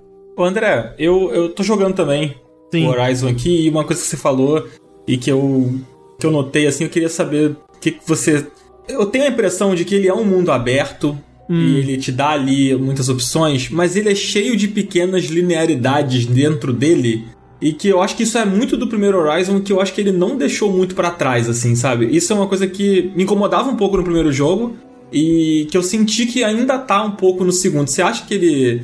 Não sei se você sente a mesma coisa, mas você, não, você acha eu, que ele tem um pouco isso ainda? Eu, assim? eu sentia isso muito no primeiro e eu sinto muito isso é, até o momento que eu tô. Porque é, você jogou quanto tempo dele? Eu tô mais ou menos com o mesmo tempo que você. É, né? Assim, umas, umas 12, entre 12 e 15 horas ali de gameplay. Sei. Mais ou é, menos. É, é porque é difícil dizer, porque aquela primeira área pós-tutorial, vamos dizer assim, dá para ficar umas 12 horas fácil ali, né? Então, tipo, Sim. você já chegou. Já, já, você já cruzou a fronteira do Forbidden West, digamos? Já. Tem uma, já. uma, uma coisa de uma assembleia não, não, não lá, de um. Ah, tá, tá. É, eu tô nessa parte. Tá nessa parte, é, porque eu, eu senti parte. que depois que você vai para esse lugar, o jogo ele dá uma, uma abertura muito maior. Porque Entendi. realmente, esse lugar que, que você tá falando, até o, o, design dele no mapa é super linear, né? Tipo, é como se fosse um corredorzinho assim, e você só segue Isso. nele, né? Você Mas vai avançando olha, nele.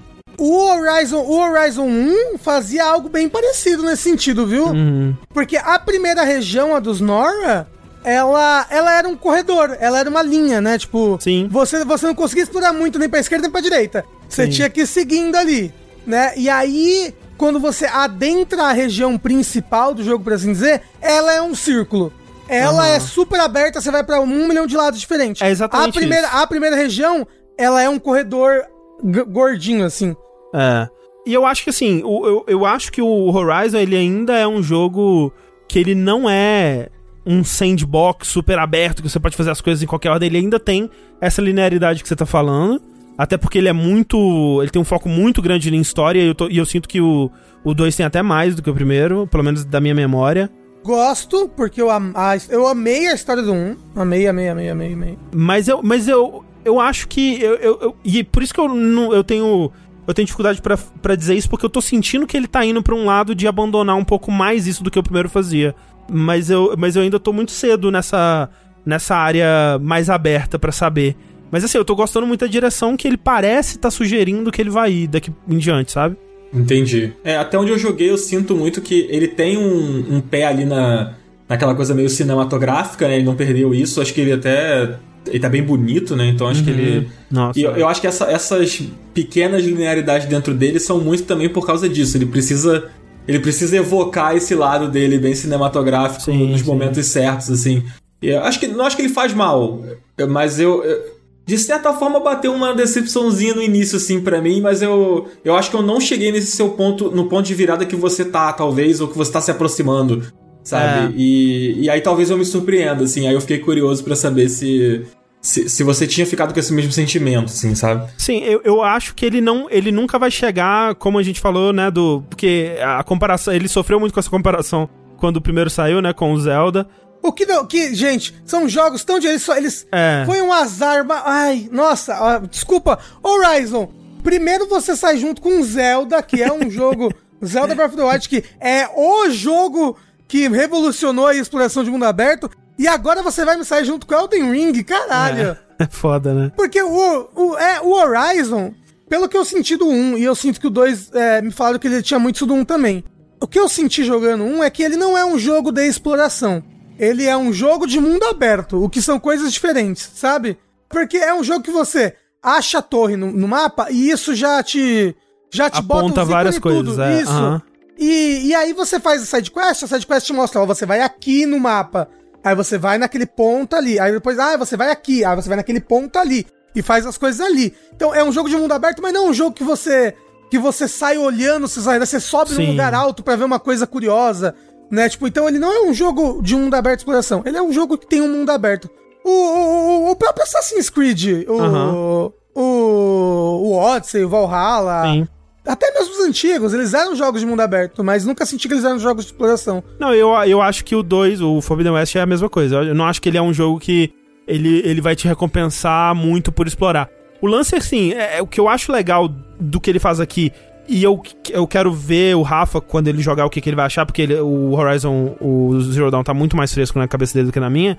Mas, assim, o que me impressiona nele é a densidade, sabe? Tipo, é muita coisa pra fazer. E muita, assim, o a coisa mais impressionante desse jogo pra mim até agora é a qualidade de tudo. Assim, tipo, tudo que você faz tem uma qualidade de missão de história de qualquer outro jogo, sabe? Tipo, é tanto em, em questão de do que você tá fazendo, em questão de coisas únicas que você tá fazendo. O- os próprios os pescoçudos lá, né? Os é, Townex, né? Eu acho que é o nome. Que são esses robôs que são as torres do Assassin's Creed do, do, do Horizon.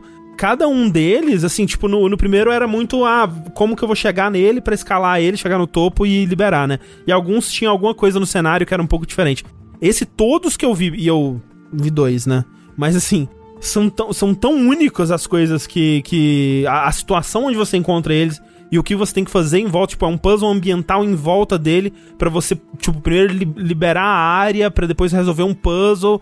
E o puzzle, ele. ele explora, você vai encontrar documentos de por que, que esse lugar tá assim, por que, que você tem que fazer o que você tem que fazer pra deixar a situação de uma forma que aí sim você consegue subir em cima dele pra liberar a área. Então, tipo, é uma, uma coisa tão elaborada, sabe? Pra uma, uma coisa que antes era ah, esse lugar, esse bicho que você escala ele e você, você libera a área. E, e as side quests mesmo, tipo, teve missão de.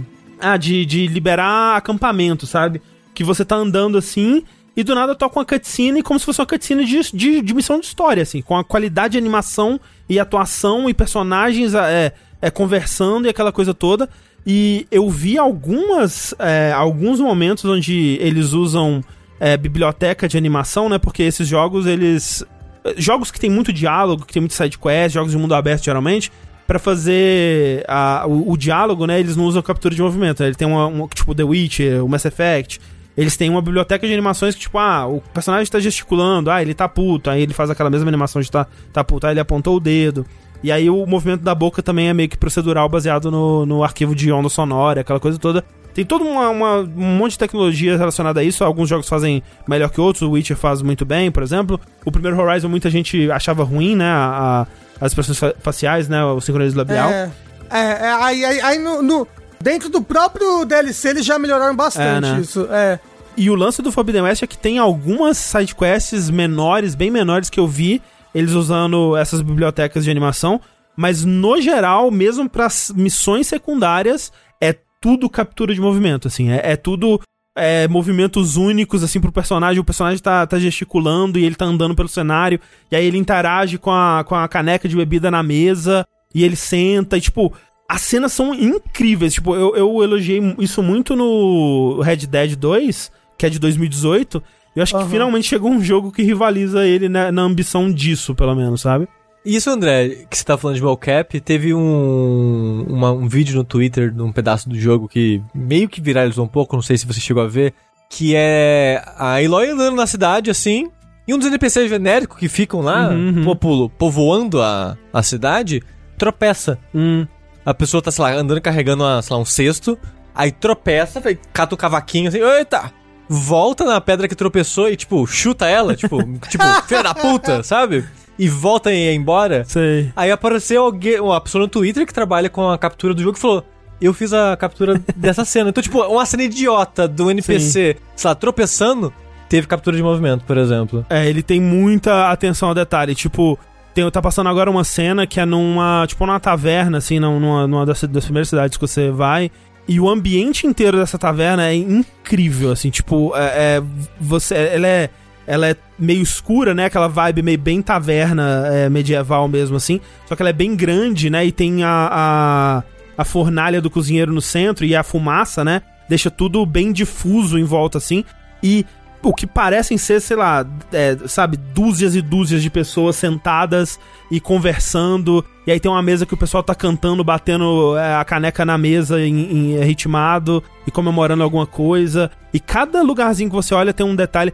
Assim, visualmente esse jogo é um esculacho. Eu tô jogando no PS5 e eu vi o vídeo do, do Digital Foundry do que eles fizeram no PS4 e parece um milagre no PS4, assim, também.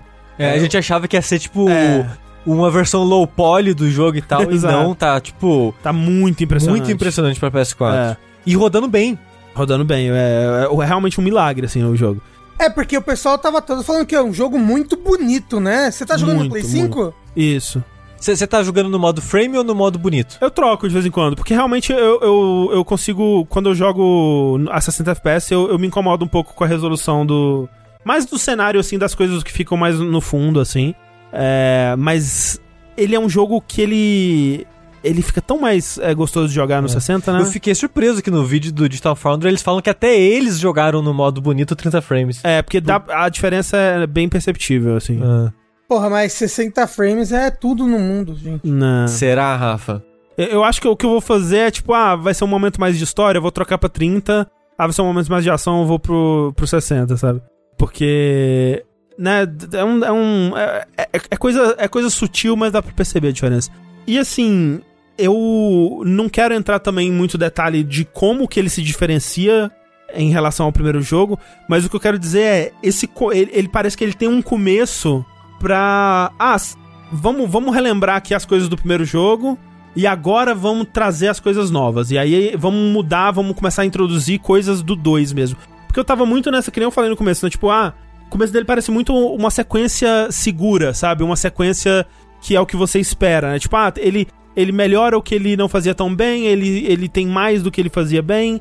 E ele demorou pra começar a trazer realmente as coisas novas, sabe? As coisas que a gente viu naqueles primeiros trailers mesmo, eu, eu tô chegando agora, sabe? Com umas, umas 10, 15 horas de jogo. É porque lá é o Forbidden West. É, pois é. É. E, e assim, pelo que eu, pelo que eu, tô, que eu, que eu vi, tipo, de gameplay do começo do jogo, você não começa o jogo no Forbidden West, você começa no território dos. Sim. Do, do pessoal, do pessoal metaleiro do norte, né? Metaleiro. é, é isso, né? Quem mexe com metal é metaleiro? Metalúrgico, sei lá. Metalúrgico, isso. do pessoal metalúrgico do norte. Esqueci o nome da tribo deles. Você É. começa por ali, né? E depois você vai pro, pro tal do Forbidden West, que é, é tão Sim. falado no 1, né? Não, é, tipo, você, começa meio que na região do primeiro jogo, daí você viaja pra esse novo lugar, e desse novo lugar você ainda não tá no Forbidden West, ainda tem mais um- Então. uma caralhada de jogo até você finalmente chegar no, no Forbidden West. Eu falei, tipo, nessas duas áreas iniciais, assim, nossa, você consegue perder um, um tempo, assim, você consegue, se você for fazer tudo, você consegue ficar umas 15 horas nelas, facilmente, assim. Ah, sou eu, viu? Uma coisa legal é essa, esse trajeto pro Forbidden West, assim, é feito de uma maneira bem. Eu achei bem legal, assim, dá uma, uma sensação bem de aventura, assim, sabe? Sim. Ou, eu quero muito ver esses personagens. Ah, eu zerei o jogo, gente, há duas semanas atrás, três semanas atrás, o Horizon Zero Dawn. 100%, platinei, inclusive. E eu quero muito rever esses personagens. Eu amo tanto a Aloy, eu quero ver ela. Eu quero... Dito isso, parece que ela vai sofrer, né? Logo pela premissa da história. Né? vou- Ai, uma coisa que- tadinha. uma coisa disso que eu tenho que dizer é. Ele é um jogo que ele. Quando você abre ele, ele te dá um resumo do que aconteceu no primeiro. No, né, os eventos principais do primeiro jogo. Mas ele é um jogo que ele age como se você tivesse acabado de terminar o primeiro jogo e partido pra esse. Porque ele já vem com a, com a politicagem e os personagens do outro jogo falando das coisas que acabaram de acontecer e as consequências daquilo muito diretas, assim.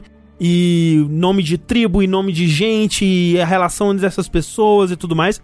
Eu, tipo, caralho, eu não lembro de quase nada disso, cara. Tipo, foi, foi o começo, assim, foi bem complicado, assim, porque. E eu até senti falta disso. Ele podia ter um, um códex, sabe? Uma, uma, uma enciclopédia Ai, de? Horizon. Ele meio que tem, tipo, ele tem um, uma página com perfis dos personagens, onde ele, ele até elabora bastante. É, tipo, ah, tem o perfil da. Da Elizabeth Sobeck lá, ah, quem que ela é, aí por que que ela. Aí conta toda a história dela, que ali você já. Se você tiver esquecido, você lembra tudo já sobre o primeiro jogo. Mas, por exemplo, eu queria que tivesse um que falasse: Ah, essa aqui é a tribo dos Karja, quem são eles? O que que eles fazem? Qual que é, o, o que, que torna eles únicos? Ah, isso aqui são os Oceran, o que que qual que é a dele, sabe? E, e, e, e não tem essas coisas básicas, porque assim, dá pra escrever um livro só sobre os Karjas, os rituais dos Karjas, ou a passagem, todos os reis, blá blá blá. Mas, mas não tem nenhum básico assim, ah, o Karja é a Não tem. Eles veneram o sol, eles tem o, o Rei Sol, que é como se fosse. É, não, eles falam pra caralho do Rei Sol, e eles falam pra caralho do Rei Louco lá, e o, e o cara que tomou o poder, e tipo, tudo isso, ele espera que você saiba disso, sabe? E tipo, se você vai no, nesse menu, você consegue ler, por exemplo, a, a- a história desse, do, do novo Rei Sol, né? O Rei Sol atual, digamos assim. Você consegue ler a história dele, de como que ele tomou o poder, de quem que é ele e tudo mais. E aí você começa a entender um pouco mais como funciona essa, a- a- os cards e, e tudo mais. Mas os cards em si você não consegue ler sobre, sabe? Também, é algo que eles podem botar ainda. Eu acho que seria bem legal. Você ia falar alguma coisa? É, não, é que eu acho esse resumo inicial muito, muito, muito brando, assim. É. Eu, eu acho que pra quem não lembra nada do primeiro, não pretende jogar antes, assim, rejogar, sei lá.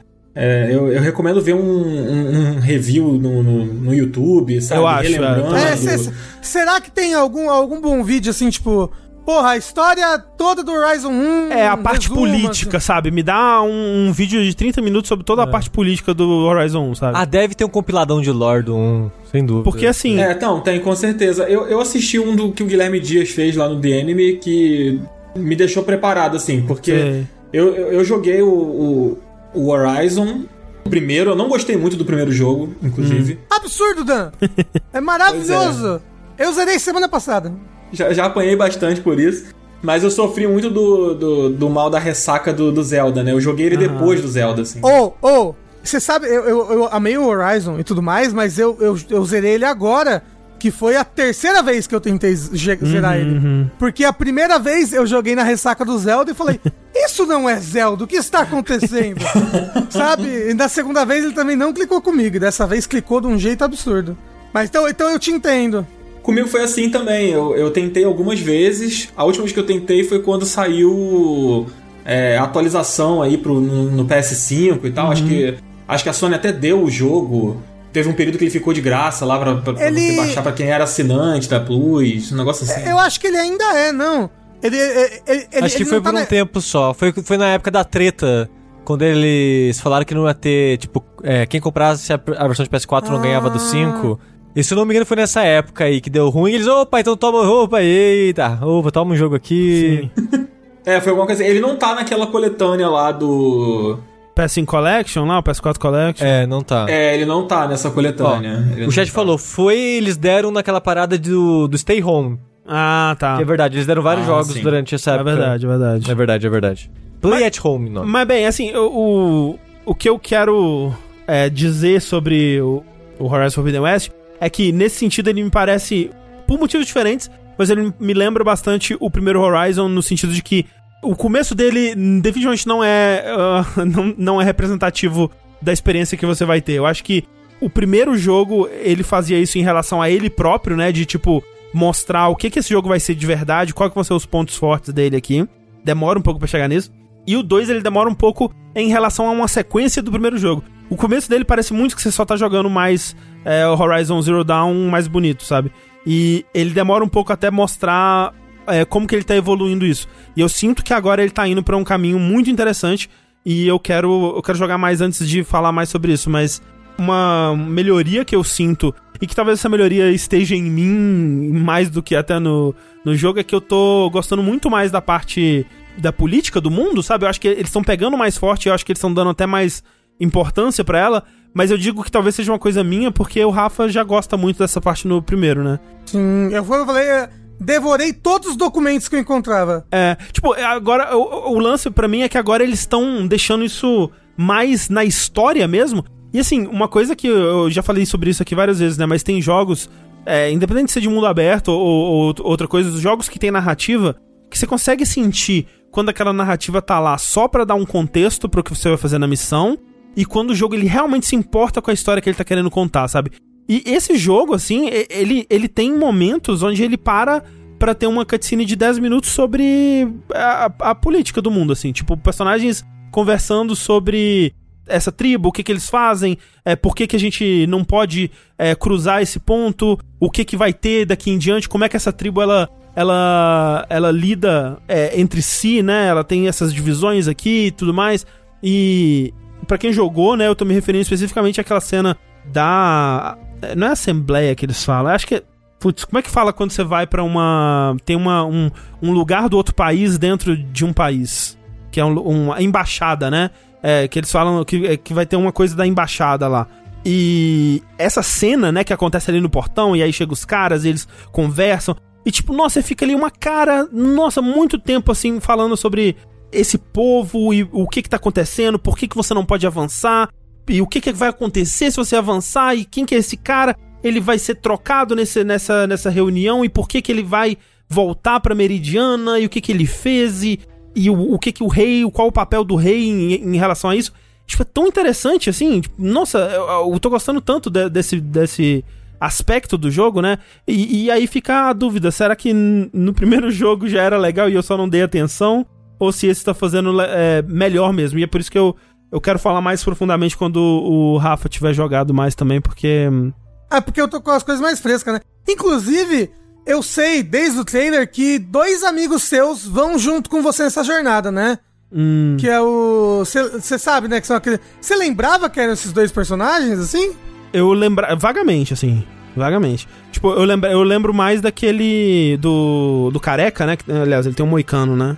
O cavanhaque tem um cavanhaque. Que é, que tem um. um oh, não, ele, ele assim. não tem um cavanhaque, ele tem o cavanhaque oposto, o cavanhaque É negativo. isso.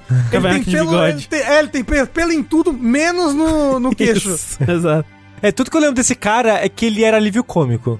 Não, nossa, não. Ele, não, ele, ele não tem alívio cômico dele ser atrapalhado ou coisa do tipo, não? Não, ele, ele, tem um negócio que ele tem problema com bebida, mas é, a história dele é bem dramática. A irmã dele morre, lembra? Isso, é. é, é ela é a pessoa que ajudou o rei a tomar o, império. Eles eram próximos até, bem próximos, ela e o rei.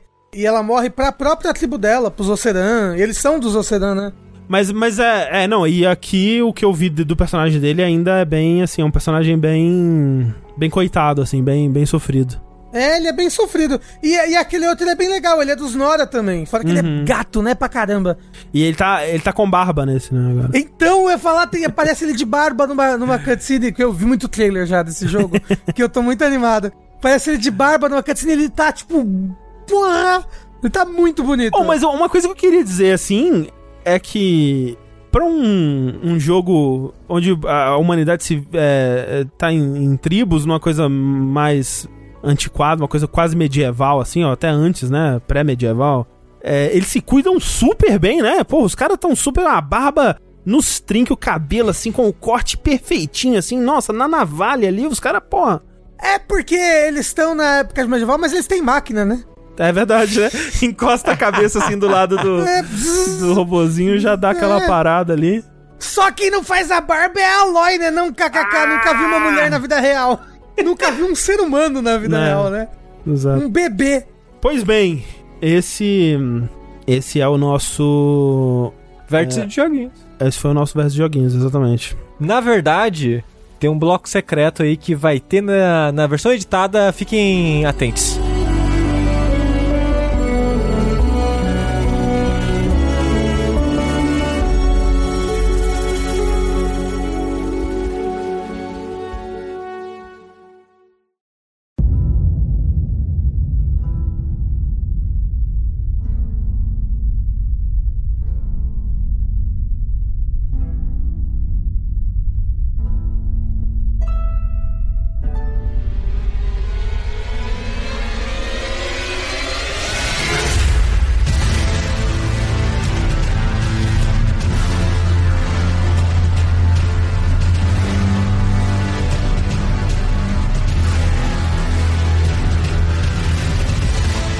Então, olha só, vamos pro nosso último bloco e um bloco que você que assistiu isso aqui ao vivo é, não presenciou, porque estamos gravando offline aqui, estamos gravando nas escondidas, porque vamos, aliás, eu não vou, né, mas os, os rapazes aqui vão dar suas primeiras impressões sobre Elden Ring e quando a gente gravou ao vivo, o embargo ainda não tinha caído, mas no momento que isso está sendo publicado já caiu, a gente quer falar sobre esse jogo o quanto antes. E para isso o Dan ele deu uma saidinha, deu uma, uma escapulida por aí e recebemos novamente ele, o homem Tengumaru. Uhul!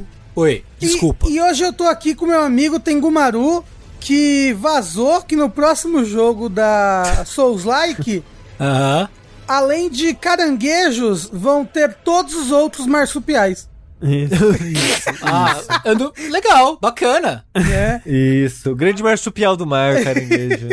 Olha só. Eu só quero irritar alguém, eu espero que você É tenha porque. é- alguém. mas tá certo, porque ele é o mar supial, né? Exato. Ah. Entendi. Entendi. Mas olha só, como eu disse, eu não vou participar desse bloco, eu não quero mais spoiler, mas antes disso eu queria dar um recado aqui, porque nesse podcast estamos fazendo a campanha publicitária do Elden Ring aí, muito obrigado Bandai Namco, essa coisa toda, etc. Bandai Namco nos forneceu as keys pra gente, pra gente jogar, né, nós estamos jogando por conta das keys recebidas, mas o bloco que vai se suceder agora, ele não tem relação com a campanha publicitária. Uhum. Ele, esse bloco aqui, ele seria o que a gente não faz review, mas seria o considerado um review, né? Então, vamos dar aqui as nossas opiniões independentes da campanha publicitária. Eu acho que a maioria das pessoas que acompanha a gente sabe que a gente. O que a gente vai falar? Que a gente ia falar de qualquer forma. É, pelo amor de Deus, eu comprei o jogo três vezes. É óbvio que. Tem nada que a gente pode fazer, além de, né, deixar bem claro aqui que a relação existe. Sim, então. sim. Tchau, André! Tchau, André!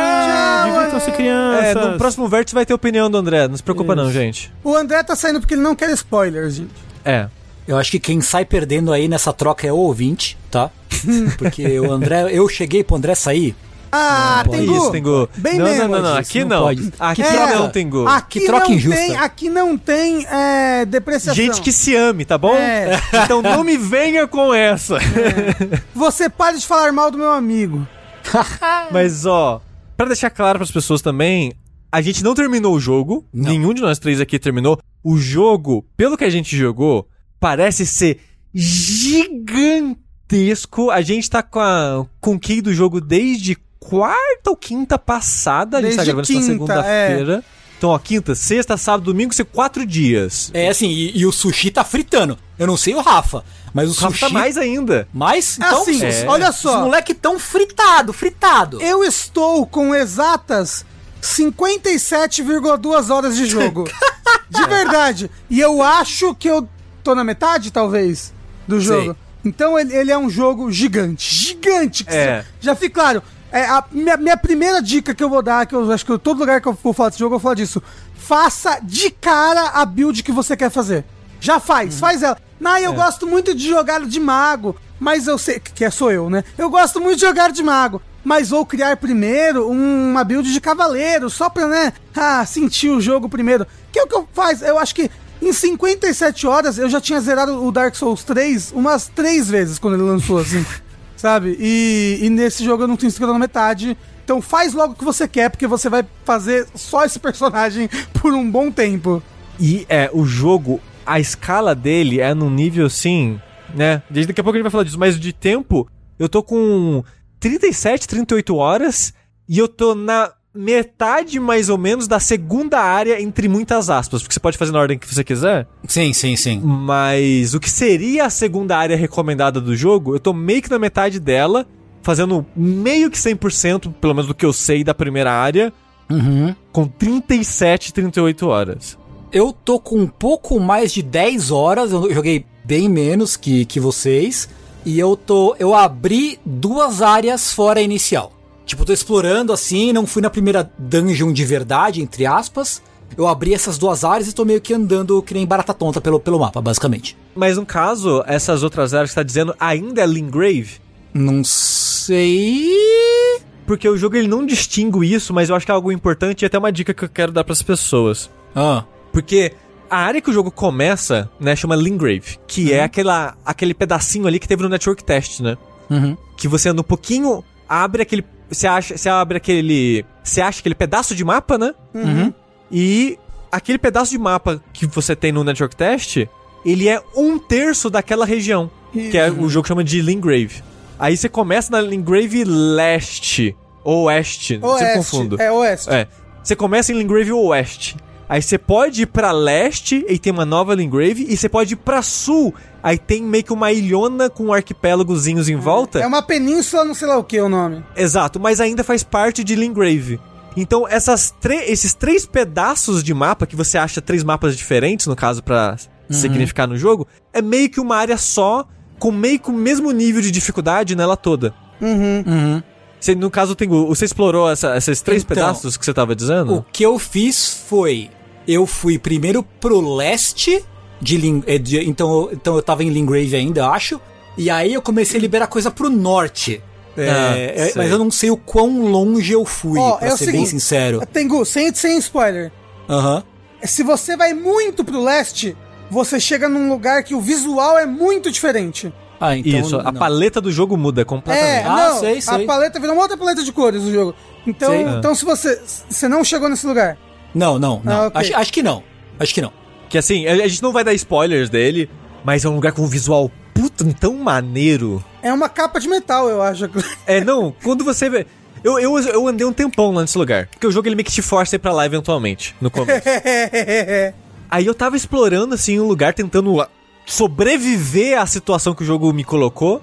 Aí quando eu olho pro horizonte que eu saquei o que que tá acontecendo no, no, no bioma daquele lugar, eu achei tão maneiro visualmente. Mas de qualquer forma, o jogo ele começa nessa área que é Lingrave, a gente vai focar um pouco mais nela, eu acho, pra não dar muito spoiler das outras áreas. É, essa área mais ao norte que o Tengu tava falando, eu imagino que é aquela a região dos lagos, né? Que é mais azulada, ela é toda mais azulada, né? É isso, Tengu? Sim, sim, sim, sim. sim. não, pera, vo- vo- você passou do castelo? Não. Eu não. Quer dizer, não, não. Eu nem entrei no castelo ainda. Não, então, então ele não foi na região dos lagos. Ent- É, então eu não. Mas, mas, mas, Rafa, eu, eu fui pra lá sem pisar dentro do castelo. Mas eu acho que o tem, você, mas é- você, Tem como, tem mas, como. mas é um segredo, né? Você Não, não, não, não. É, é do ladinho assim, pans. É, mas dá pra ir, ué. Não, dá, eu também fui. Eu achei no comecinho do jogo, com, sei lá, com 4, 5 horas eu já tava lá. Mas é, é outra região o nome ali. Eu acho que eu Não, acho sim, que é o que Tengu eu tô tá falando norte é outro lugar. Eu não acho que o Tengu. Você foi ao norte da dungeon? Sim.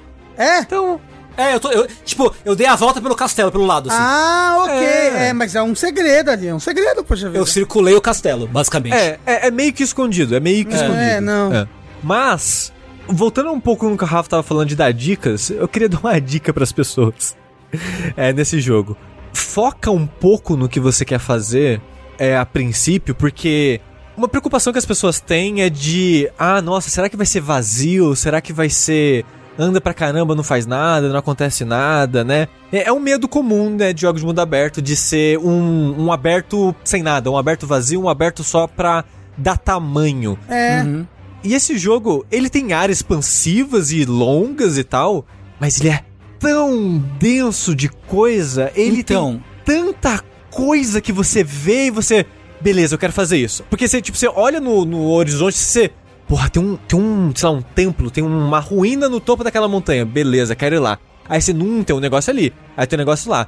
Aí quando você abre o mapa, sei lá, pra marcar o, o- a ruína que você viu, no mapa você vê meio que um desenho de uma casa. Você, puta, um no mapa tem desenho de coisa. Aí você já fica, eu quero aqui, eu quero. Você sempre tem, tipo, 10 lugares que você quer ir, e o jogo, filho da puta, ele tem várias coisas nele que meio que força você a sair de lugar. Não vou dar spoilers, mas ele meio que muda o, o lugar que você tá. E quando você muda o lugar que você tá, você olha em volta e pensa, puta, tem uma casa aqui, onde eu tô. Aí você já começa a caralho, já tá, puta merda, eu fiz três das 10 coisas que eu queria, eu já tenho mais 10 coisas que eu quero fazer. É, é muito denso, mas tem Então, o que eu ia falar, isso, isso aí, isso dele ser muito gostoso de explorar e muito. Que isso é uma coisa. É, já é cansado a gente falar, comparar jogo de mundo aberto com Breath of the Wild. Mas o, o fato é que Breath of the Wild ele deu, com o perdão do trocadilho, ele deu um fôlego novo pra jogo de exploração de mundo aberto. Sim. Hum, Ele, sim. ele é muito bem feito. E eu acho que o. Pelo menos na área que eu explorei já, né? Que o Elden Ring, ele tá numa linha. Ele consegue trilhar uma, um- uma linha muito tênue entre ele ser vazio e ser povoado, porque. E, e isso de propósito. Porque ele é um jogo que ele é tenso, né? Você, tipo, tá explorando. Tá explorando aquela área, mas é tipo. Você tem uma musiquinha meio majula tocando no fundo.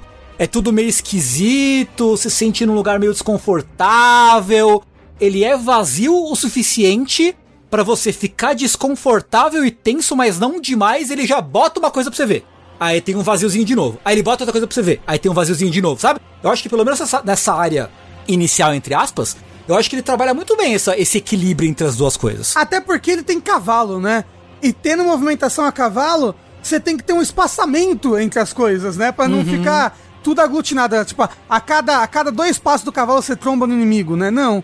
Eu realmente acho que ele, ele é muito bem, bem medido, assim, sabe? Entre espaço e conteúdo, ele é muito denso. Porque todo, é. todo lugar tem uma coisinha. Tem um, agru um agrupado de inimigos aqui que tem um itemzinho ali no meio. Se- Seja um item bobo, um upgrade, um material pra fazer craft, sabe? Sim, é. Então, tipo, quando eu falo que ele é muito denso, não quer dizer que ele tem centenas de dungeons. Mas ele tem muitos pontos de interesse pra você ir. E às vezes esse ponto de interesse vai ser um acampamento dos semi-humanos lá. Que você vai ter, tipo, 5, 6 inimigos e um baú. E é isso, o baú às vezes tem, lá, um Ash of War, uma arma. Vai ser uma coisa que às vezes nem é pra sua build. Mas tem alguma coisa lá. Então, tipo, o jogo ele tem muito disso. Tem às vezes que você acha uma ruína de uma igreja, por exemplo. Você entra lá e às vezes é só um NPC. Não tem recompensa, é um NPC. Show. Aí às vezes você acha uma outra ruína, que naquela ruína, ela é, o- é um lugar só pra marcar o seu checkpoint. Sabe? É um lugar que vai ter uma. Um, o que seria a bonfire, né? Uma grace. Então nem sempre vai ser uma arma, nem sempre vai ser uma magia. Mas tem muito pontos de interesse que você quer ver o que tá acontecendo. Você, vê, você quer saber o que tá naquele lugar. Fora as dungeons, né? Que muitas dessas dungeons, elas já são meio que escondidas. Que eu, eu comentei no outro vértice que a gente falou, que eu achei meio óbvio, de certa forma, você deduzir onde elas vão estar pelo mapa, mas isso é só naquele pedaço do jogo. Que é a primeira área, né? Então, realmente lá é fácil de você saber. Tem até no mapa, bem. Né? Tipo, porra, tem uma porta no mapa. Aqui deve ter alguma coisa. Você vai lá e tem. É. No resto, tem umas dungeons que, tipo assim, você só descobre ela se você encontra. Um fantasma que te guia. Exato, um fantasma que vai te guiar até ela. Ou então É. você só descobre ela se você ouve um NPC te falar: olha, vai pra tal lugar e siga pro leste. Tipo, você consegue achar na moral? Consegue, mas fica numas curvinha tão filha da puta. Por exemplo, essa do fantasma. Tem um- uma parada no mundo que você interage e aparece um fantasma. Se você seguir o fantasma, ele eventualmente vai te levar pra uma porta de uma dungeon. Ou por alguma coisa interessante. É. E tem uma dungeon que eu fui que, tipo, eu depois eu meio que encontrei ela sem querer de novo. Meio que andando à toa assim. Mas a primeira vez eu não tinha visto porque ela fica meio que numa curva de pedra da montanha e não tem fogueira na porta. Que muitas dungeons, principalmente na primeira área, tem sempre algo te chamar a atenção na porta da dungeon. Um inimigo, uma fogueira, uma panela, alguma coisa pra você virar pra aquilo e, ó, uma porta. E essa não tinha, ficava na sombra, numa curvinha de pedra, sem nada pra chamar atenção, pra ser escondida mesmo. E depois dessa área inicial do jogo, que também é a área mais densa em dungeonzinhas, é- vou chamar ela de micro dungeons. Cara, tipo, uma, uma, uma referência boa, assim, que eu tava pensando é que. É uma shrine. É, então, na verdade, não exatamente uma Shrine, mas elas são versões reformuladas das Kelly's Dungeons do Bloodborne, na verdade, né? Sim, basicamente. Ela- ela- Elas seguem a- uma lógica muito próxima das, das Kelly's Dungeons, né? Então, elas seguem, mas todas elas têm o design feito à mão, né? Elas não são Ah, sim, sim, sim. geradas profissionalmente. Sim. Isso, Exato. isso muda o mundo, porque você Faz diferença, Você sim. vai encontrando umas que tipo, ah, OK, essa dungeon é uma mina, que nem tem tem já tem umas duas na área inicial, né? Uhum, Mas sim. nossa, ela é uma mina que ela tem um buraco gigantesco no meio. E você desce, desce, desce, vai pra uma talha, desce, desce, É. desce. E, tipo, e aí caramba, e aí ela muda o design no meio. E aí você, caramba, me- mesmo que ela use o mesmo. A mesma palheta, às vezes até as mesmas salas, né? Tipo, eles reutilizam. Sim. Tipo, a experiência de- das dungeons são, são bem diferentes, assim. E, de e eu sinto bastante perigo e aventura quando tô É. explorando elas. E, e uma coisa que eu critiquei é, na primeira vez que a gente falou, pelo Network Test, né? Eu, eu reclamei que às vezes era tipo uma, duas salas e era o chefe. Era muito pequenininhas, né?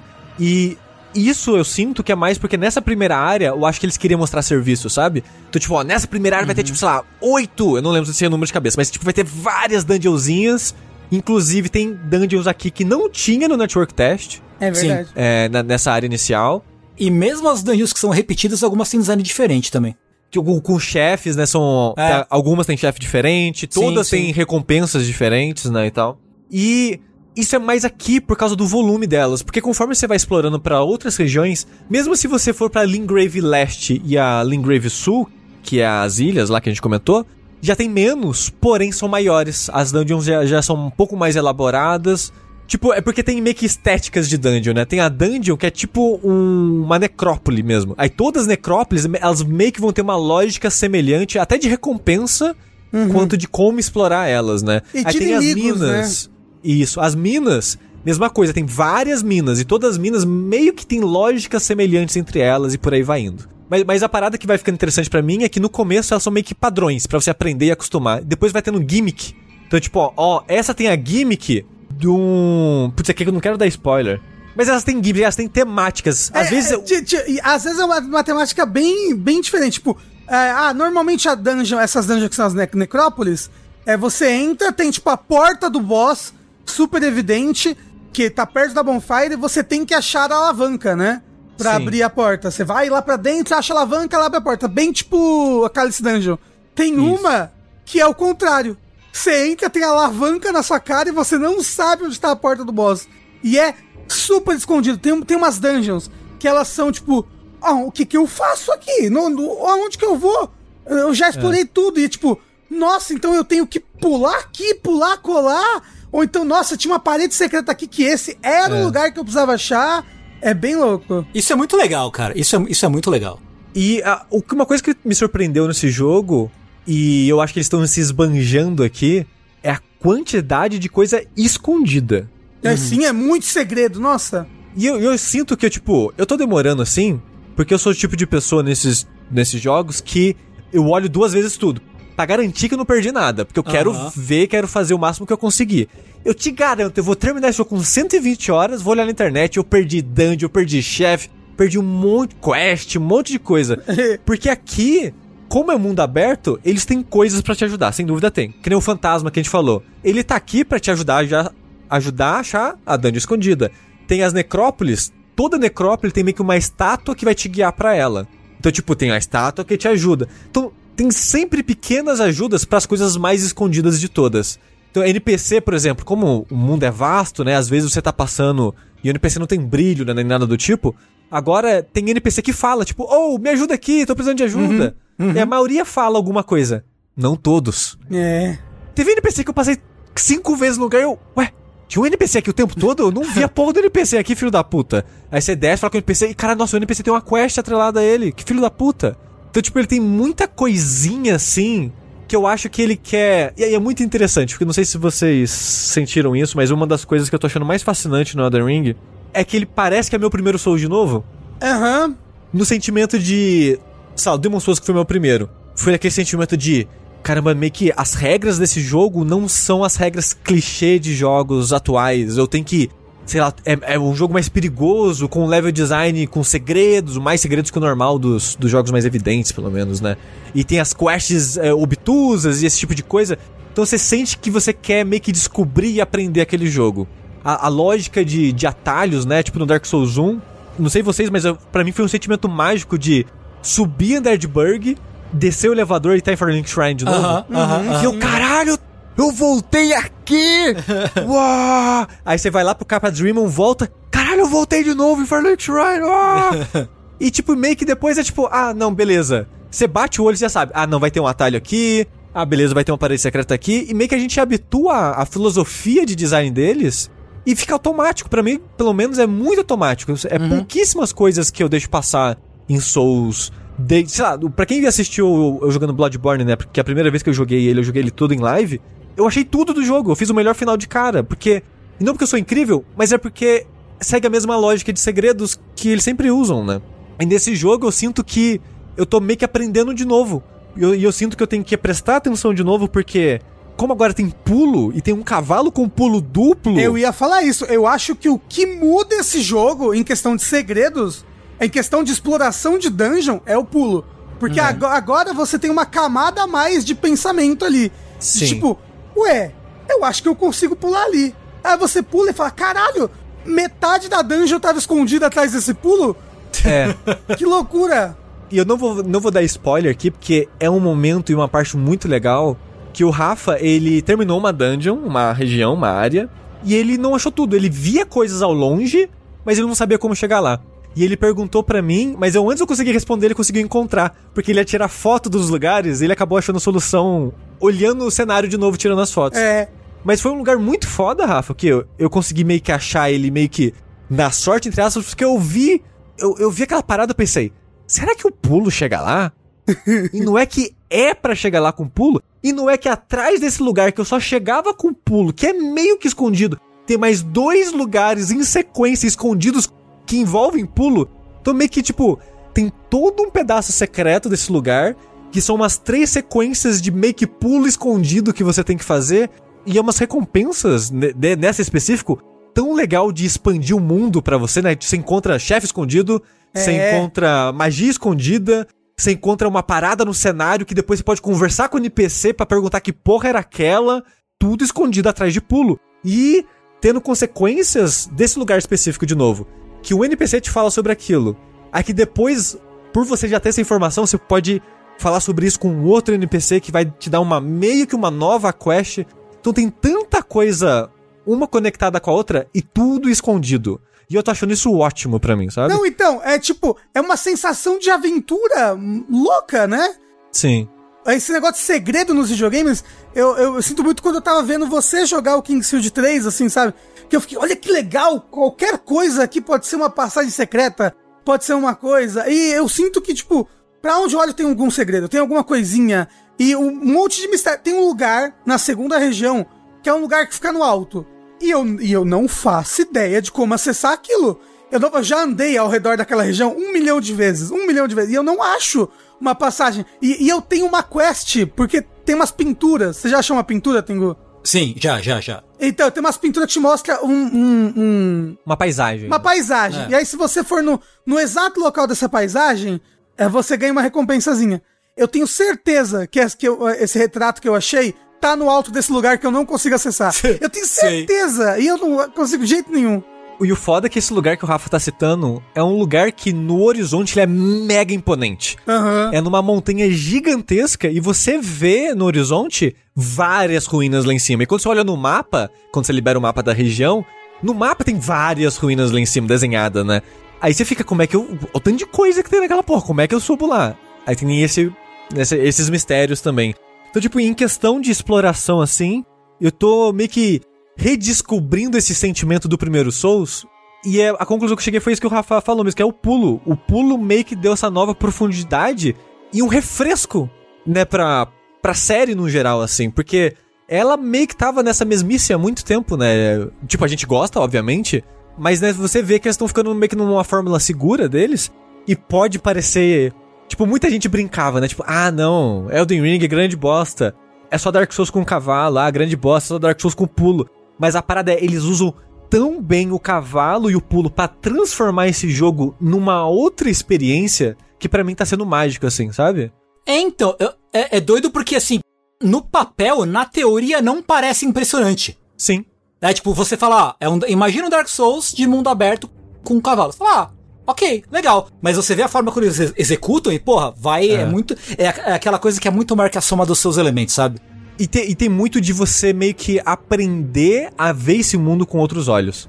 Porque, tipo, a gente tá comentando no grupo, né, tipo, do Nautilus Overloader, né, receberam jogos, então a gente vai meio que comentando algumas coisas lá. E gente falando, tipo, nossa, eu tava apanhando pra esse chefe. Ah, eu lembrei que tem pulo. Aí eu consigo aqui evitar ataques específicos que precisavam do pulo. Ah, nossa, não sei chegar ali. Ah, nossa, é verdade, tem pulo, né? Porra, cheguei lá. Então, tipo, tem muito disso. Que, é, que ele é ao mesmo tempo tão familiar e tão diferente com essas coisas novas que é. Às vezes a gente esquece das coisas novas por causa da familiaridade, né? Então a gente tem meio que ficar se lembrando de enxergar de, um, de uma maneira diferente. Tem uma magia que fica muito escondida numa região muito legal. Que quando eu achei ela, eu até perguntei, Rafa, você achou essa magia? É uma magia que tem no Network Test. Tipo, ah, Rafa, você achou aquela magia tal do Network Test no jogo? Aí ele falou que achou. Porque eu, eu queria comentar isso com o Rafa, porque pra achar essa magia, eu não vou falar onde nem como, você tem que fazer meio que um desafio de plataforma. É. Que a princípio você pensa. Porque você vê meio que um item ao longe, assim, você pensa, caralho, será que eu vou cair em cima dele? Será que eu vou dar uma volta e vai ter um atalho que eu vou chegar lá? Porque não é, é Souls, né? Souls é atalho. Porra. Uhum. E aqui, não, você tem que dar uns pulos duplo louco com o cavalo. Você tem que usar o cavalo. Sem o cavalo, você não pega esse item. Uhum. Você tem que meio que improvisar uns pulos com o cavalo e eventualmente você chega onde tinha que chegar, sabe? E para mim isso é tão legal, é tão legal. E parece bobo, mas é tão legal você descobrir isso e fazer. Além do que, pra mim, eu- o que eu acho legal é que o pulo, as plataformas e tudo mais, que dá essa sensação de uma exploração vertical numas áreas. Tipo, essa própria Sim. área que você falou, que é uma área que tem um segredo, aí tem um segredo, aí tem um segredo, e depois tem chefe, item escondido e tudo mais. Você tá, tipo, frente a um abismo. Porra, eu vou- se eu cair aqui, eu vou morrer. Mas você tem um pulo e um controle. Ai, eu vou pular nessa parte quebrada aqui. Aí vou pular nesse outro pedregulho aqui. Eu vou pular naquele outro bagulho. Meu Deus, tô no, tô no lugar que eu queria chegar e foi possível. E pior, não foi possível. Só era possível assim. Eu tinha que fazer um Sim. desafio de plataforma pra chegar É, aqui. Tipo, um lugar que eu sempre elogio de Bloodborne, e é meu lugar favorito de Bloodborne, é o Kenhurst, Castelo de Uhum. Kenhurst. E um dos motivos que eu gosto de lá é porque ele tem esses caminhos que não parecem ser os corretos, mas você tem que fazer eles pra avançar no castelo. Uhum. E aqui, principalmente nas áreas mais tradicionais da From, digamos assim, não tanto no mundo aberto, tem muito disso. Tem muito. Que a From, uma coisa que sempre fez pra mim o level design dela brilhar foi a verticalidade. E nesse jogo tá em outro nível, assim, a, a, a verticalidade. Porque você vai pra lugares tão altos e tão profundos, com tanta frequência, que você. O, o mundo se transforma perante seus olhos, de certa forma, assim, você, você encara ele de forma diferente, com tanta frequência por causa dessa verticalidade. Tem até, tipo, uma região no mapa que eu e o Rafa, é, a gente falou, nossa, essa região vai ser pequenininha. No, no, no, no última vez que a gente falou no Vértice. Aham. Nossa, e olhando no mapa, psh, tô até triste já, vai ser rapidinho. Acho que 20 minutos a gente termina essa área. o lugar é gigantesco, com cinco andares, todos andares interconectados, com cinco atalhos conectando tudo. E é maravilhoso. Tipo, pra mim, talvez. Talvez não. É uma das melhores áreas da From Software. Assim, eu não vou dar nome Não, pra assim, não criar expectativa. Porque, porque eu não quero criar expectativa, É, sabe? Mas assim, quando eu terminei ela, eu falei, nossa, eu acho que essa é a melhor dungeon que a From Software já fez, assim, tipo. É muito legal, é muito, porque você... É. é, a, a From Software, imagina que a From Software ela vai fazer um jogo que se passa numa casa. Você vai andar aquela porra daquela casa inteira. Você vai na cozinha, você vai na sala, você vai no telhado, você vai no porão. Quando você estiver no porão, você vai cavar e você vai descobrir que tem um, o seu avô tá lá embaixo né, num outro sepulcro que tá lá embaixo. E aí você, olha, é muitos andares, muitos níveis, e você, você anda por todos os lugares. É tipo, é uma aventura muito gostosa. E uma Sim. coisa que esse jogo traz, que eu acho que é um novo ar pra série, e isso eu tô amando demais, é o world building do R. Martin lá. Muito bom, a lore é tudo muito Sim. boa, mas com isso traz um, um refresco. Eu não sei se é be- bem na arquitetura, mas no sentimento daquele mundo. Ele me parece um mundo Dark Fantasy do Senhor dos Anéis, sabe? Ele tem esse ar meio mágico e grandioso, porque é o mundo dos deuses. Só que o ouro, o ouro está perdendo o brilho, então tem, tem essa parada meio que de, do dourado apagando nas coisas, né? É, mas, mas tipo, você sabe o, o Senhor dos Anéis que, tipo, acho que no segundo ou no terceiro filme, acho, acho que no terceiro filme, eu lembro bem dessa cena. O Frodo, o Sam e o Gollum estão subindo uma puta escadaria, assim, na encosta de uma montanha. E aí do lado tem uma cidade gigantesca, uh, né, que é do Sauron lá. Teve um momento que eu tava hoje jogando, eu falei, meu Deus, eu tô jogando Senhor dos Anéis. Eu estou literalmente subindo um caminho secreto do lado de uma montanha, numa encosta, e do lado de onde eu tô eu consigo enxergar esse castelo gigante, assim, com essa arquitetura maravilhosa. Ou então, tipo, eu pego aqui, desço uma escada, ou um elevador, ou qualquer coisa assim, e eita porra, é. Existe um. um, um palácio escondido aqui debaixo, sabe? Da onde eu tava. Ou então, tipo, várias cabeças de estátuas por vários lugares. É é uma coisa. Eu não sei, é, parece que. Parece que é um mundo que já foi muito mágico e muito nobre, assim, sabe? Sim. Com uma arquitetura muito é, imponente. Sim, e, e uma coisa que eu queria tentar passar pras pessoas isso é que, tipo, sei lá, a gente tem jogos de mundo aberto que costumam ser meio que visualmente mais comuns, assim, ou genéricos de certa forma. Tipo, ah, vai ter uma parte montanhosa, ah, vai ter uma parte assim, assim, assado. E estética mais padrão, assim. É, tá certo que é um jogo antigo que eu vou falar agora, mas, tipo, sei lá, o Far Cry 3. Que é meio que, tipo, ah, é uma ilha lá, né? E é meio que aquela cara o jogo inteiro. Aí você, aí você olha o mapa de cima, quando você abre o mapa, e é meio que, sei lá, as ilhas são uns blob. Então, tipo, ah, é um círculo, explora o círculo aí, velho. E, tipo, o mundo do Elden Ring é um formato muito louco, que provavelmente ele foi feito assim pra meio que te guiar um pouquinho no level design, né? Mas ele é uma região que ela é toda confusa, assim, ela não é redonda, ela não, ela não é um formato que você esperaria de um videogame, parece mais um, um lugar mesmo, assim. E a parada que eu queria falar mais é, cada região, ela é muito distinta uma da outra visualmente. Ela traz uma experiência muito única. E a região que a gente comentou no comecinho, né, que eu, Rafa, a gente falou que o Tengu não foi ainda, que é uma região que ela é toda vermelha, é uma, é uma vibe assim que eu não lembro de ter visto em outro jogo, sabe? Uhum. Então, tipo, ele, ele ainda tem aquela pegada From Software de criar esses mundos meio que mágicos, com essa visão meio que única de Dark Fantasy dela, sabe? É, é, essa, essa área me lembra até uma coisa meio bíblica, assim, sabe? Aham. Uma, é, sei lá, é, é, é muito irado. Um- uma coisa que eu tô muito impressionado também é a quantidade, a variedade de inimigos e de animações dos inimigos, né? Putz, é, foi muito. É, obrigado, Rafa, por você ter trazido isso, que é uma das coisas que mais tem me impressionado. Assim, eu, eu tô ficando. Sempre que eu vejo um inimigo novo, eu fico, caralho. Porque, de novo, em Souls a gente tá acostumado, né, esse leque de inimigos e há comportamentos específicos, né? Tipo, ah, ah, esse inimigo aqui vai ter três ataques. Ah, aquele inimigo ali, ele, sei lá, ele tem quatro ataques. Mas, né, dentro de um padrão bem limitado, que você aprende rapidinho. Você matou um, dois, você já meio que sabe o que o inimigo faz. Nesse jogo tem inimigo normal, soldado, guardinha, que tem tantos combos e magias que é um chefe de um outro jogo. É. Uma coisa que eu ia falar antes, e que é bom que você puxou esse, esse gancho, é que eu acho que um elemento que, que faz esse. Até jogadores, jogadores veteranos de Souls assim, sentirem esse frescor com Elden Ring é justamente essa parte. Porque eu não sei vocês, mas eu pelo menos, né? Porra, joguei pra caralho aí um monte, um monte de todos os jogos. Desses Souls e tal. E eu não acho que, ok, eu comecei com uma build específica, eu falei, eu vou focar nesse tipo de build. E eu não acho que eu tô, tipo, atropelando. Eu acho que o jogo, ele, ele, ele me apresenta surpresa e me deixa ligado o suficiente pra não ficar super confiante em mim mesmo pela minha experiência com a série, sabe? E ao mesmo tempo, você tem nessas mini dungeons aí, é, chefes fáceis na primeira área. Sim. Todos os chefes são bem fáceis. Tipo, ok, talvez pra, pra gente que tem experiência eles sejam bem fáceis. Mas acho que pra quem tá começando é um desafio justo. Sim. É tipo, é um nível legal de desafio que não é nem muito fácil e nem muito difícil, eu, eu acho. E outra coisa que também ajuda pra isso é que eu não acho que você ganha muita experiência andando pelo mapa. Não. Não. Não. Então você não dá pra você ficar, tipo, só andando, correndo e farmando, como você faria num, É. num, num algum outro jogo, sabe? Você tem Sim. que realmente ir nas dungeons e matar os inimigos de lá e aproveitar os itens e, e, sabe? As suas descobertas vão te dar mais recursos do que você acumular ponto pra, pra passar de nível. A- até, até porque, tal qual acho que o Demon Souls, você ganha muita runa, que é a alma desse jogo, né? Uhum, você ganha muita alma pelos itens quebráveis, entendeu? Às vezes você, você, porra, andei pra caralho, não ganhei nada de XP. Nossa, mas coletei um milhão desses itens que quebram.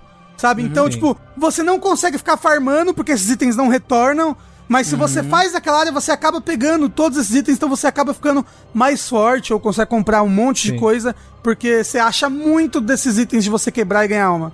Mas uma parada, Tengu, eu tava sentindo isso também, que o jogo ele tem essa dificuldade meio interessante, mas é porque eu fui pro caminho errado, entre aspas.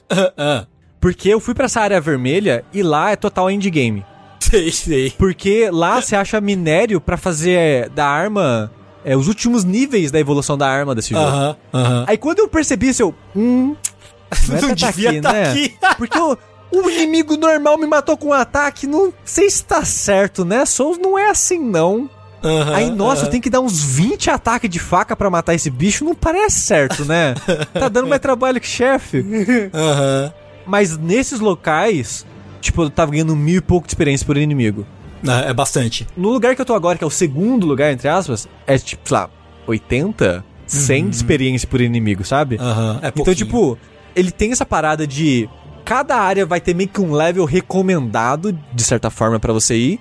Mas tendo habilidade e conhecimento, você meio que faz o que você quiser. Como sempre, né, nesse tipo de jogos. Ele é um jogo que, inclusive, ele te deixa apelar, se você quiser, sabe? Que é algo que o, o, o Demon Souls deixava você apelar, se você quisesse. Acho que Dark Souls 1 deixa. E esse jogo, ele, quer- ele fala assim pro player, ó, porra, a gente sabe que é difícil. Você quer apelar? Apela, apela, amigo. Usa esse summon no boss aqui, ó. Aliás, aliás, chama um NPC e depois ainda usa o seu summon dentro do boss. e aí, o que que o seu summon faz? Ele summona seis bichos. Ah, que delícia. O boss vai usar um ataque e matar os seis summons? Vai. Mas por 5 segundos você vai estar seguro. O que é muito mais do que muito boss no É Dark Souls. verdade. É, É. verdade. Total, Você- total. falando nisso, vocês chegaram a usar os Summons? Nossa, eu uso muito direto. Eu não, eu não tô usando. Eu esqueço. É, eu não de usei. usar.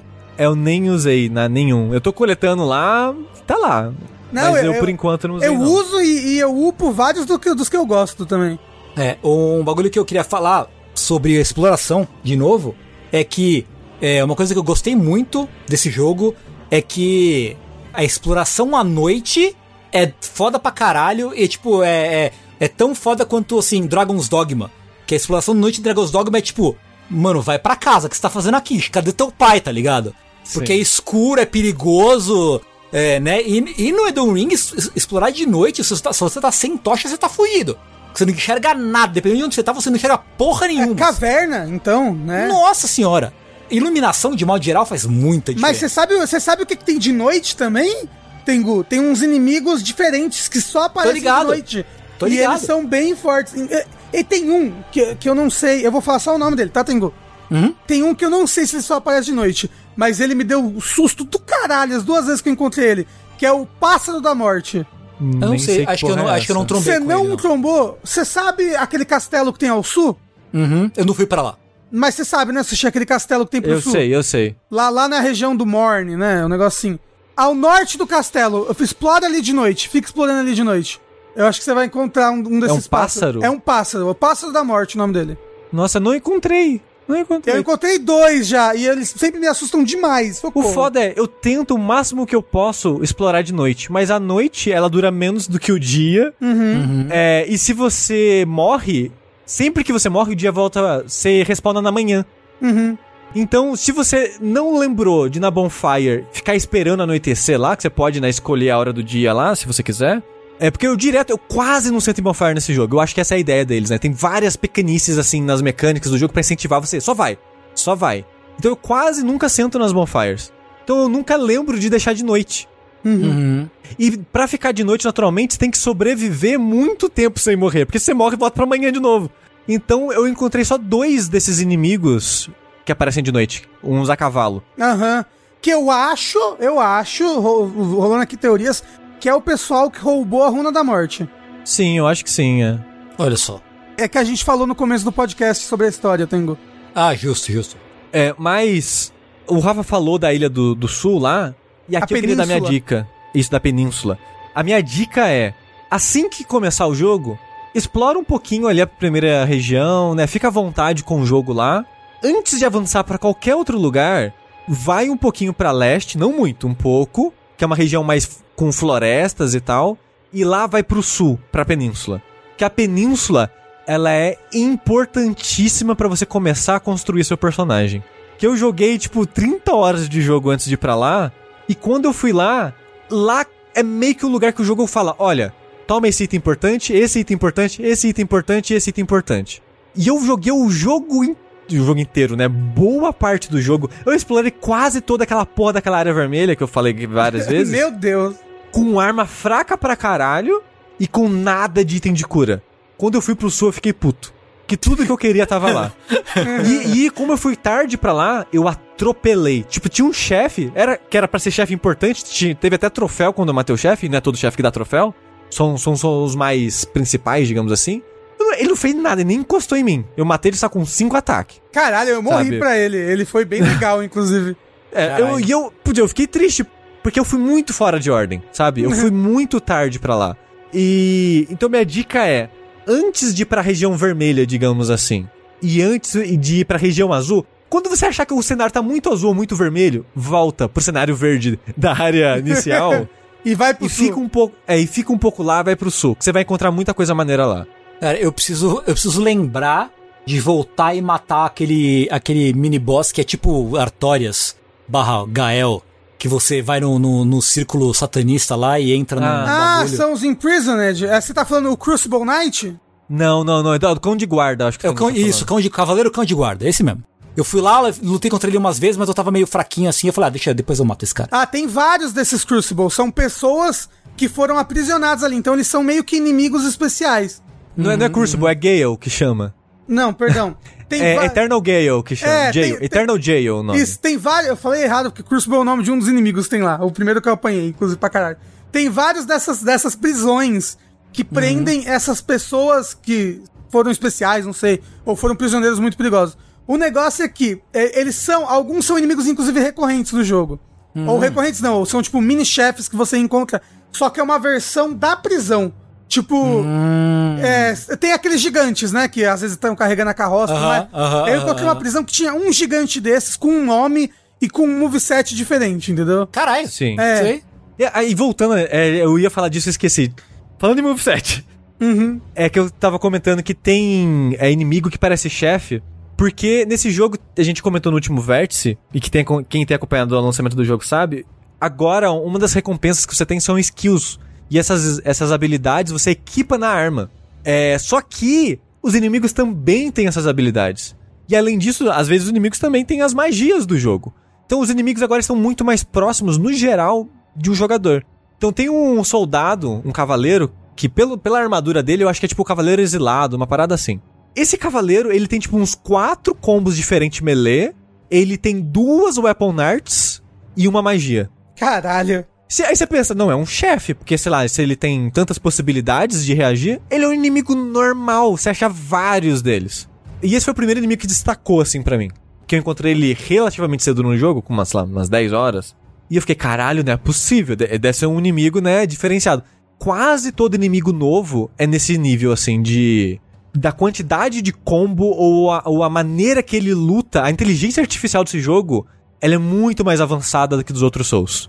Mesmo que seja ataques comuns, tipo aqueles os goblinzinhos que tem na vila do Dark Souls 3, que eles têm meio que uma, uma réplica, meio que uns gargulazinhos aqui nas catacumbas, né? Eles são bem próximos, né? Mas é, mesmo assim eles são um pouco mais inteligentes. Aí quando você vai ver vários inimigos, tipo, esse soldado que eu comentei que tem vários combos, ele meio que lembra um pouco o soldado de Lothric no Dark Souls 3. Mas ele é muito mais inteligente e muito mais interessante de enfrentar ele. Os inimigos no É, porque geral o, jogo. o Lothric, ele, ele, tipo, você rodava ao redor dele, ele parecia um Ele na peão da... É, e parecia um peão da casa própria, assim, ele nunca, nunca ficava de costas. E os inimigos não, eles estão com uma movimentação muito mais natural, sabe? Isso. Tipo, você consegue dar backstab em vários inimigos se você quiser. É. Porque o Dark Souls 3, eu sinto, eu sinto muitas vezes nele que ele tá jogando contra você. Ah, é, pessoas que jogam Dark Souls gostam de dar backstab. Então todos os inimigos é, giram no próprio eixo na velocidade 3000, assim. Parece uma pomba, né? É, pra você nunca conseguir entrar- ficar nas costas dos inimigos. E não, esse jogo, porra, é ok, backstab é, é- é uma opção válida, sabe? Faça. Só que você vai ter que lidar com outros desafios, né? Porque com o Sim. inimigo tendo um mo- moveset muito mais, mais variado. E uma coisa sobre os inimigos também é que me surpreende também o design dos inimigos serem. cê- cê- você não tem só, tipo, caramba, quanto inimigo humanoide. Não, você tem todo tipo de inimigo. É, muito fa- bicho, muita Então, criatura. fala um animal aí, Tengu. É, uma coisa que me impressionou muito é que eu tava na praia e vi uma tartaruga cagando. Achei foda. É verdade? É? Porra! A tartaruga fez um cocô de ouro na praia, velho. Porra, aí sim. Ah, pe- pera aí, ela fez um cocô e apareceu item pra coletar? É. Eu tive, mara- tive impressão, pelo menos. Eu tive impressão que foi isso que aconteceu. Tinha- pelo menos tinha aquele item cocô dourado do, do lado É, da tartaruga. é, é, é, é. Ah, eu sinto que toda região que tem urso também tem cocô dourado pela região. É. Pode ser. Mas, mas assim, os morcegos são uns filhos da puta. É, as bastante. águias. As águias são maneira pra caralho. Vai tomar no cu dessas águias. Bicho estiloso da porra. É. A maneira que elas lutam, sabe? Não, e, e, tipo. A animação. Tem um inimigo Sim. que talvez já tenha encontrado ele, Tengu, que é um, um puppet, é uma Ma- marionete. Nossa, eu ia falar dele. O manequim é maneiro pra Eu caralho. acho que eu é- não encontrei ele ainda. É, Ele tem um ataque, ele Eu faz acho. um ataque desesperado, assim, de marionete. Uhum. Puta que pariu, o que, que é Naruto? É o. É o. É, quem é? Sazori o nome do, do personagem que usa marionete? Isso. É. Porra, que coisa irada!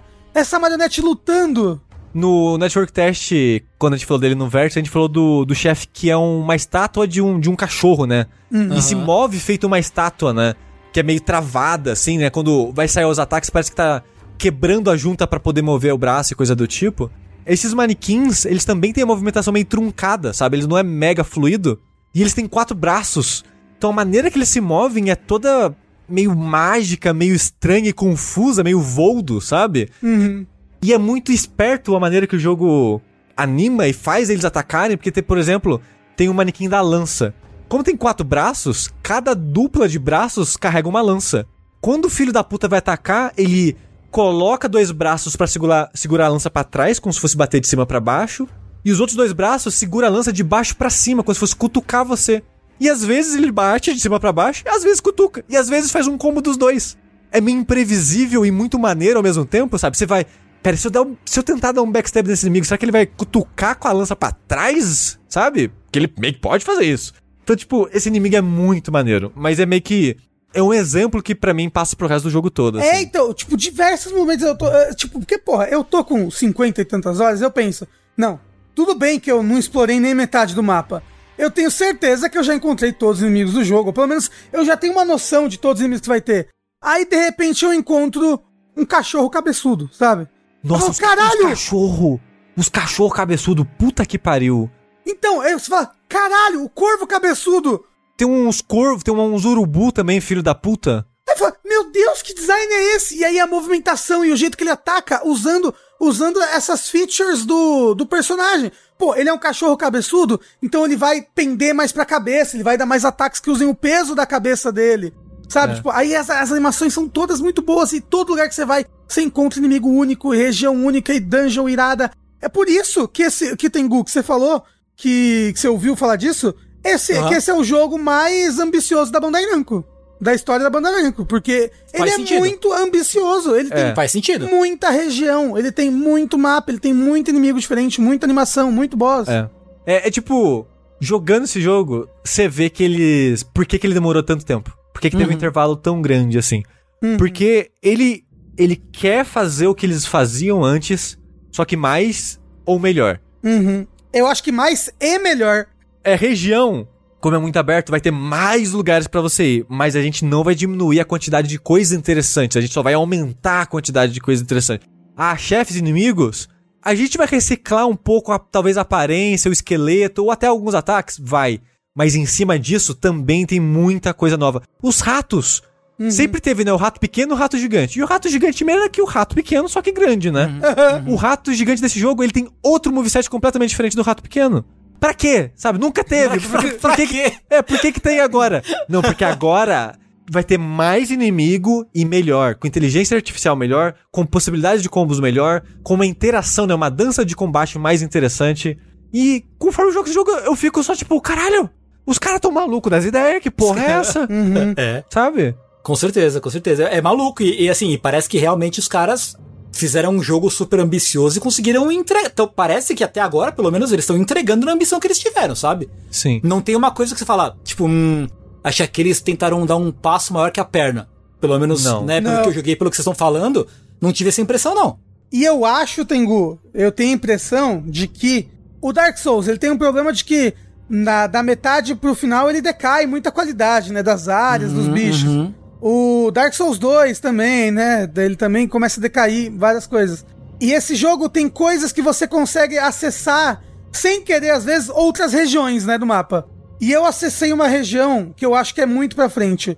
E eu fiquei boquiaberto com a qualidade do local, assim. Tipo, o nível de complexidade do mapa e as coisas de ambientação que estão acontecendo ali, eu fiquei boquiaberto. Eu falei, meu Deus do céu.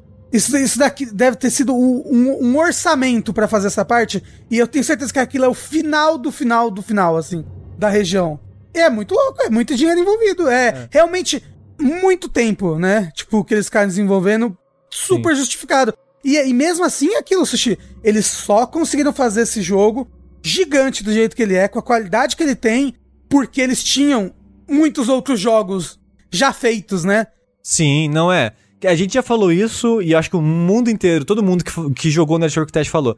Esse jogo, ele é o, o acúmulo de conhecimento e habilidade que a From teve fazendo esse tipo de jogo ao longo desses 13 anos. Faz 13 anos já do Demon Souls. Caralho, né? É, e ele saiu, vai sair próximo do lançamento do, de 13 anos mesmo, porque o Demon Souls é de fevereiro de 2009, Olha só. no Japão. E tá aqui Elden Ring saindo em fevereiro, né, de 2022, 13 anos depois, sendo o acúmulo de tudo que eles aprenderam de, de tudo, de level design, de, de monstros e de áreas e segredos e de quest. Tem clichês e tem referências a si mesmo em alguns locais, porque eles sempre fazem isso, né? Mas você sente que é muito um, um jogo tentando fazer ser o ápice daquilo que eles já fizeram, sabe? De uma forma que pra mim é quase que um ponto final por um tempo, sabe? É meio que, olha, a gente fez isso, vamos esperar uns 6, 7 anos aí pra fazer outro? Vamos fazer um Armored Core, vamos fazer, sei lá, um Sekiro 2, depois a gente volta pra isso aqui. Eu não consigo nem imaginar um segundo jogo desses, de tão massivo é. que esse é, sabe? É, é muito legal quando ele dá uma, uma pitadinha, porque ao contrário do, do, do Dark Souls 3, que o Dark Souls 3, uma das decepções dele é que ele é só referência a Dark Souls 1, né? O tempo todo. Tempo todo é referência Dark Souls 1, Dark Souls 1, Dark Souls 1, Dark Souls 2 nunca existiu, hein? Dark Souls 1, Dark Souls 1, Dark Souls 1. Olha esse inimigo Dark Souls 1, olha essa pessoa Dark Souls 1. Olha blá. E esse jogo não se passa no mundo de Dark Souls, é um mundo completamente novo, blá blá blá blá. Mas às vezes ele dá, ele dá aquela pitadinha, aquela coisinha ali no cenário que você vê e você fica, ah, isso daqui é Dark Souls, né, seus filhos da puta, vocês botaram aqui de propósito. Tem um inimigo, Sushi, que ele, ele veio de Dark Souls. E é muito. Quando eu, quando eu enxerguei ele, eu falei: Ah, quanto tempo, meu velho amigo! Ele me matou. Aí foi muito legal o encontro do. Tem, é, tem, tem um momento. Todo mundo sabe que o quão, quão chato eu fui com isso no Dark Souls 3 na época, né? Mas teve um momento explorando Elden Ring que eu vi aquilo, eu tirei foto e perguntei, Rafa, você achou isso? Se ele não tivesse achado, né, e quisesse ver, eu mostrava a foto pra ele. Mas ele falou, não, eu achei. Tipo, no mínimo detalhe. Tinha até mensagem no chão. O povo deixou mensagem no chão. Tipo de, ó, isso aqui. Tem muita coisa que a gente não falou. A gente não entrou é muito sobre as diferenças no combate, a gente não falou muito das skills. No, no geral, skill tudo foda, tudo útil pra caralho. A, a faquinha que é minha arma principal, a Redúvia, ela só brilha de verdade por causa da, da skill dela, que ela arremessa uma lâmina de sangue, que é uma delícia de usar.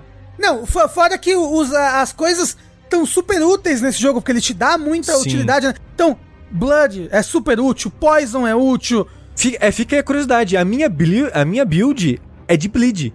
Porque faca no Elden Ring tá fraquíssima. Que eu não sei como é que eles estão fazendo o cálculo de defesa e tal. Porque eu pego uma faca e eu tenho que dar tipo 6 ataques no, no inimigo pra matar ele. Aí eu pego uma Sword e eu dou 2.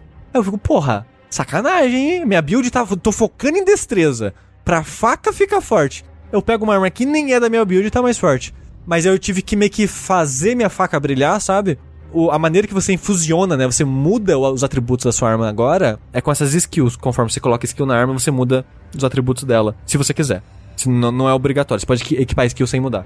Aí eu equipei skill de, de sangue numa arma, skill de, de poison numa outra. Uso duas faquinhas, uma em cada mão, faço um combinho, o inimigo dá uma explosão de bleed, né? Ele pega uma. Ele, o bleed tira uma porcentagem fixa da vida do inimigo e toma poison. Afasta um pouquinho, né? Luta na moralzinha. E minha build de, de faca tá nessa, porque sem isso ela meio que não funciona, sabe?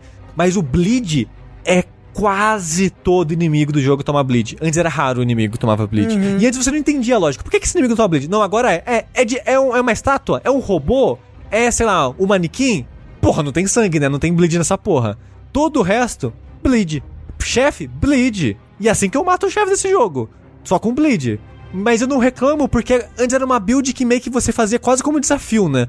E agora não, agora é viável e aí é bom se você fizer. Interessante. E uma coisa que eu tô gostando é que me parece que, como eu tô fazendo build quality, eu tô conseguindo pegar várias coisas diferentes pra usar, né? Parece que tudo pode ser viável. De novo, sabe? Que nem da Dark Souls 2, tudo é viável. Tipo, me Sim. parece que é isso, pô. Como é um jogo gigantesco, você não pode fazer que a pessoa faça uma build de merda e de repente ela não consiga mais jogar. Porra, fiz uma build de Bleed, investi tudo aqui. Bleed, Bleed é uma merda nesse jogo, kkk. Não. Tudo vai ser bom, tudo vai ser bom, tudo vai ser viável pra você conseguir continuar jogando. Uhum. Eu tô, eu tô fazendo a minha build de magia. É, magia com. Eu, quero, só preciso, eu só quero botar status suficiente pra poder equipar o Utigatana. Mas magia, sim. Que eu quero fazer a katana, ka- katana mágica. Eu só quero uma katana Tem- mágica. tem- Tingu, Ah, eu tenho uma coisa pra te falar. fala uma coisa pra mim. Você vai ficar muito feliz com uma arma que tem nesse jogo. Eu acredito em você. Eu, eu, acredito em ó, você. você tá fazendo uma build de, de inteligência e quer Sim. usar katana, Isso. você tem uma arma linda pra você. Ô, louco, aí sim. Que eu queria usar, mas eu não tenho int. Aí, aí eu fico feliz. Aí eu acho top. E eu sinto que tem arma pra todas as builds, assim, tipo, você quer fazer uma build de inteligência e fé? Vai ter arma. Quer uma- fazer uma build de inteligência e arcano? Vai ter arma. Quer fazer uma build de fé e destreza? Vai ter arma. Inteligência e destreza? Vai ter arma. Inteligência e força? Vai ter arma. E tem uma variedade muito grande. Falando isso das builds, Rafa, e magia que o Tengu tá fazendo, tem os catalisadores, né? Os itens, os equipamentos que você coloca pra fazer as magias. Agora as magias no jogo tem escolas de magia. Isso. Então, sei lá, a piromancia agora, você precisa de fé, mas é meio que a escola dos monges do fogo. Aí você tem, sei lá, as magias de dragão, é as magias de dragão. Ah, você tem as magias De é, besta. de fé, é de besta, são as magias de besta. As de inteligência tem as gravitacionais, tem as de pedra, tem as. Então tem várias escolas. E eu sempre achei triste os catalisadores serem meio qualquer coisa, né? Não- meio que não. Tem vários, mas meio que. né, Eles não Tanto se faz, né? É. Agora não é. Você pega o catalisador e fala: esse aumenta o dano das magias de fogo. Esse aumenta os danos da de dragão. Esse catalisador, ele é para ele é, as magias de gravidade são mais fortes. E eles escalam com coisas diferentes. Então, o catalisador da- dos ataques de besta, o catalisador força aumenta o dano da magia dele. É. Porque o foco dele é é uma build que é fé e força. Então os catalisadores escalam com coisas diferentes. Eu tô fazendo uma build meio de bleed com dragão. Porque dragão, a, a paradinha de dragão, escala com fé e arcano. E arcano Hum. aumenta o bleed do jogo. Então eu já tô casando uma coisa com a outra, sabe? O dragão Legal. com o meu bleed. Legal, legal. Então os catalisadores do, do jogo estão muito mais interessantes e incentivam builds diferentes também. E assim, eu acho que. Não sei como vai funcionar os caps desse jogo. Mas eu achei uma magia que o requisito mínimo pra usar ela era 70 de inteligência. Caralho! Exato, pois é. Caralho! Ai. Ô, Sushi, só uma, uma última coisinha antes da gente encerrar pra você aqui. Sabe aonde você pegou esse talismã de fé? É, de fé da besta aí, sabe? Ah, sei. Fica parado naquela sala uns dois minutos, assim, sem fazer nada. Só vai pra aquela sala onde você pegou e fica lá parado um tempo. Só isso. Ok, ok. ok. E, gente, a gente tem um monte de coisa que a gente gostaria de falar ainda. Pelo menos eu sei que eu tenho muita coisa que eu gostaria de falar. É, mas o André ainda vai falar futuramente. A É, o gente vai Tengu falar vai jogar muito mais. ainda. É. É, a gente, né? Todo mundo aqui vai jogar mais. E a gente possivelmente vai voltar a falar no Vértice. Sem dúvida, vai ter um dash. Nem que a gente amarre e o André grava só a gente. Exato, ah, vai ter. exato. Ah, vai. Tem com chance de ser o maior dash da história da jogabilidade. Tomara não seja. com muita chance de ser. E é isso, Elden Ring.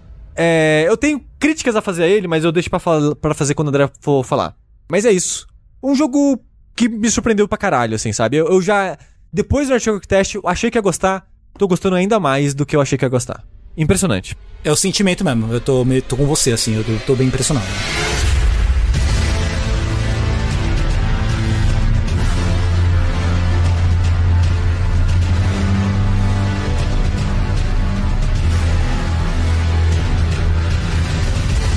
Então, olha só, encerrando aqui, a gente tem que agradecer efusivamente a presença do Dan. Volte sempre, Dan!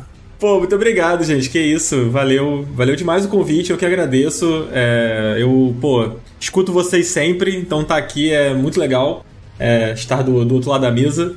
E foi muito bacana, foi muito legal falar de Pokémon, ver trazer a palavra de Arceus aqui, Exato. né? É, trazer o evangelho de Arceus aqui pra todo mundo. E muito obrigado, gente. E, pô, eu deixo o convite também. Como sempre, as portas lá do Up super abertas, mais do que abertas para que vocês participem. Falta o Sushi, Sushi participar Tengu, lá com a gente. E eu tenho. O Tengu também, exatamente. É, então vamos fazer acontecer isso. O Rafa e o André já foram, já são da casa.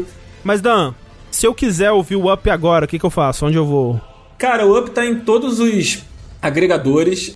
Tá no Spotify, tá, na, tá no Apple Podcasts, Google, enfim, tá, tá em tudo quanto é lugar.